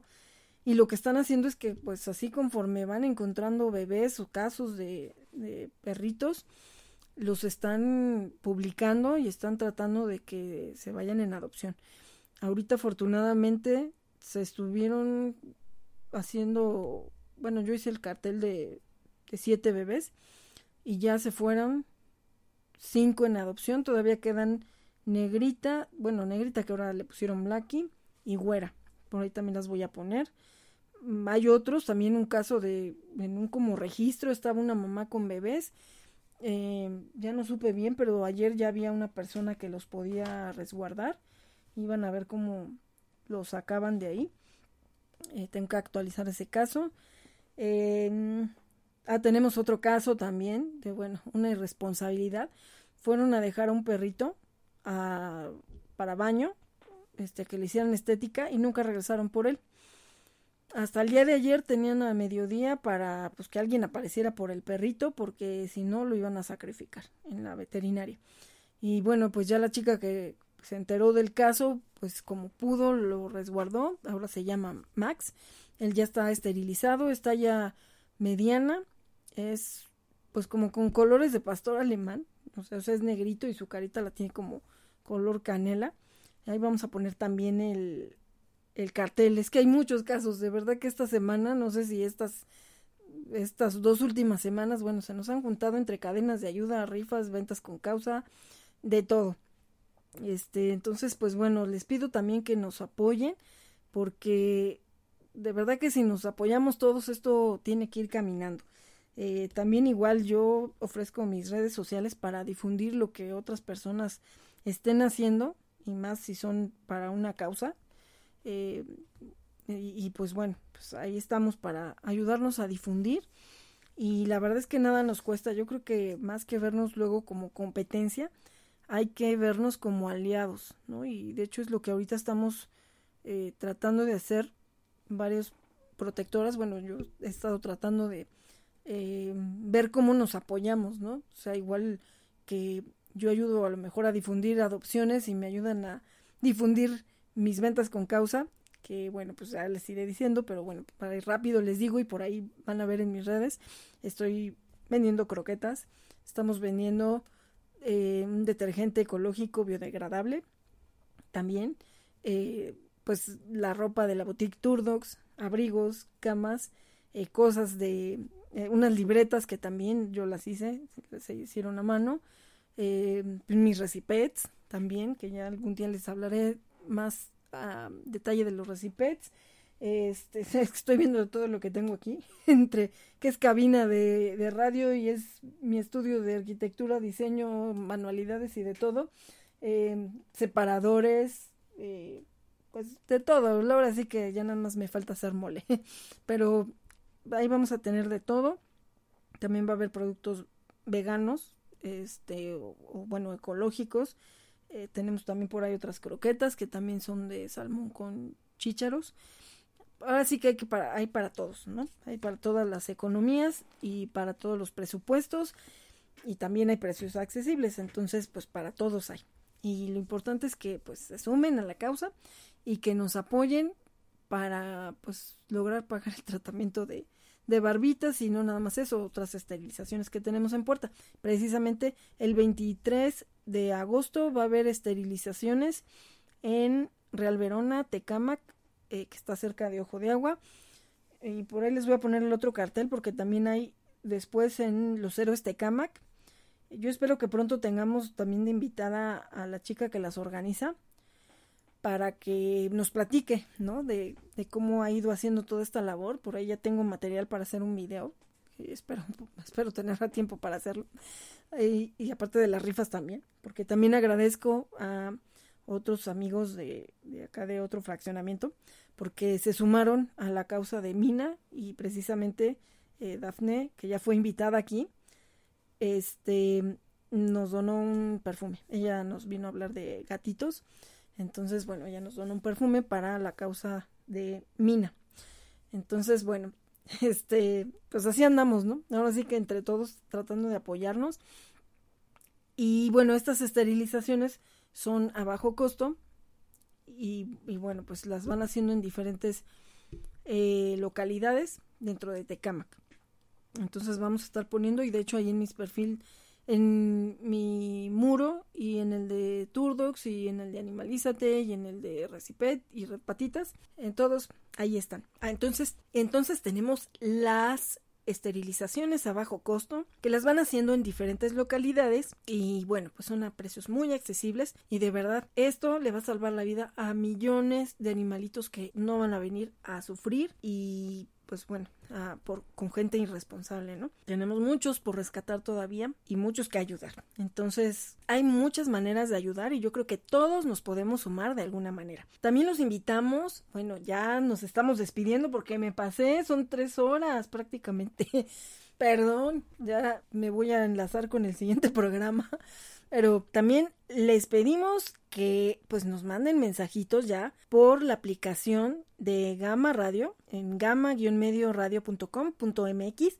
Desde ahí pueden descargar la aplicación de Gama Radio que es gratis, que no les consume muchos datos, para que estemos comunicados. Desde ahí nos pueden escuchar y también ya pueden chatear. Ya compartí por ahí un, un video de nuestro amigo Mario Sánchez Alcántara donde estaba mostrando cómo entrar y desde ahí ya es eh, entran prácticamente un grupo de WhatsApp para estar chateando con nosotros. Entonces, igual ya pueden desde ahí estarse comunicando con nosotros igual que nuestras redes sociales, en las publicaciones también que hacemos desde Facebook. Yo espero que pronto también ya lo hagamos desde Instagram, pero sí les pedimos que nos ayuden a compartir, le den like a la página para que vayamos creciendo más y más. También estos programas los estoy subiendo al podcast de Red Animal que pueden escuchar en diferentes plataformas, entre ellas Spotify, Anchor también. Y bueno, pues ahí voy poniendo las, las ligas eh, ya si entran directamente alguna de estas pueden buscar Red Animal con Olivia Frey y de ahí van a encontrar todos los programas que hemos estado grabando desde la madriguera Frey. Esperamos que ya pronto estemos de regreso en el estudio de Gama Radio para transmitir desde Facebook Live y que nos volvamos a ver. Porque, pues bueno, ya tenemos varios meses que no nos vemos. Espero que quepa en la cámara porque, pues quién sabe, ¿no? Estos días de cuarentena. Bueno, se han estado pesados. Entonces, pues a ver si, a ver si todavía me alcanzo a, entrar ahí en el cuadro, ¿no? Del, de la transmisión. Pero bueno, eh, lo hemos hecho con mucho cariño desde aquí. De hecho, este, pues bueno, ya no van a salir eh, Winnie ni, ni Handy ni Barbitas porque bueno, pues ya estando allá, ellos no pueden ir. Pero bueno, les van a estar mandando saluditos también. Y pues ya nos despedimos, ya chamacos, porque no sé si creo que ya la próxima semana sí ya lo vamos a hacer desde el estudio. Esperamos que sí, porque también ya hace bastante que no nos vemos en persona con, con Efren Galván y con Mario Sánchez Alcántara, todo es por vía remota, pero bueno, pues ahora sí que aunque no nos veamos, pero estamos ahí juntos trabajando, ¿no? Y bueno, pues esa es la ventaja de las redes. A ver, pues ya chamacos, porque no sé si ya la otra semana ya no, ya no estén ustedes aquí en el micrófono. Los esperamos en la madriguera Frey. Cada que quieran, por aquí andaremos. Ah, de hecho, sí, hay un spot eh, que hice de Red Animal donde sí sale Winnie. Entonces, por ahí lo pueden buscar en la página de Gama Radio en videos. Y ahí estoy con la Winnie, donde Winnie también sale hablando. Eh, para que vean que sí es su voz. que sí es su voz. Y bueno, por ahí anda el viejito enojón de Handy Mandy. A ver, porque también eh, por ahí voy a luego a subir también un video de los handys. Uy, uy, uy, uy, pues gracias por acompañarnos desde la madriguera Frey. Ya nos vamos. Bueno, mi mami es la que ya se va a ir para Gama Radio. Nosotros no. no nos puede llevar. Pues no, porque van a estar dando lata. Igual y tú sí puedes ir. Pero bueno, no, la Winnie no. Esa no, no se está quieta. Ay, ¿por qué yo no? Pues no, tendrías que irte en una transportadora o algo así. Pero bueno, ya veremos. Y bueno, pues a mi barbitas, mi señora, mi líder de la manada, como siempre, que estuvo en los controles durante esta temporada, esta temporada casera desde la madriguera Frey. ¡Oh! Pues les damos las gracias a todos. Y aquí estoy presta a ver si también me contrata Efren. Que me deje ser su asistente, porque a mí me gustó todo este deje y maneje del radio. Claro, mami, claro, mi barbitas. Sí, eh, bueno, igual y llevamos también a la barbitas. para que ahí esté asistiendo a Efren en los controles, ya que estemos allá en vivo y en directo desde Facebook Live, para que la conozcan. Bueno, la conocen por ahí en los videos y fotos que que luego sale conmigo. Pero bueno, ¿verdad, Barbas? Sí, pues gracias a todos. Fue un placer. Claro, bueno, pues ya, ahora sí ya, ya nos pasamos, no, no puede ser. Bueno, les agradecemos su presencia en Red Animal y ya me paran la boca porque si no, sigo y sigo y sigo hablando. y bueno, pues como siempre, los esperamos la próxima semana. Yo espero que ya sea en el estudio de Gama Radio. Adopta, esteriliza Difunde y concientiza. Red Animal.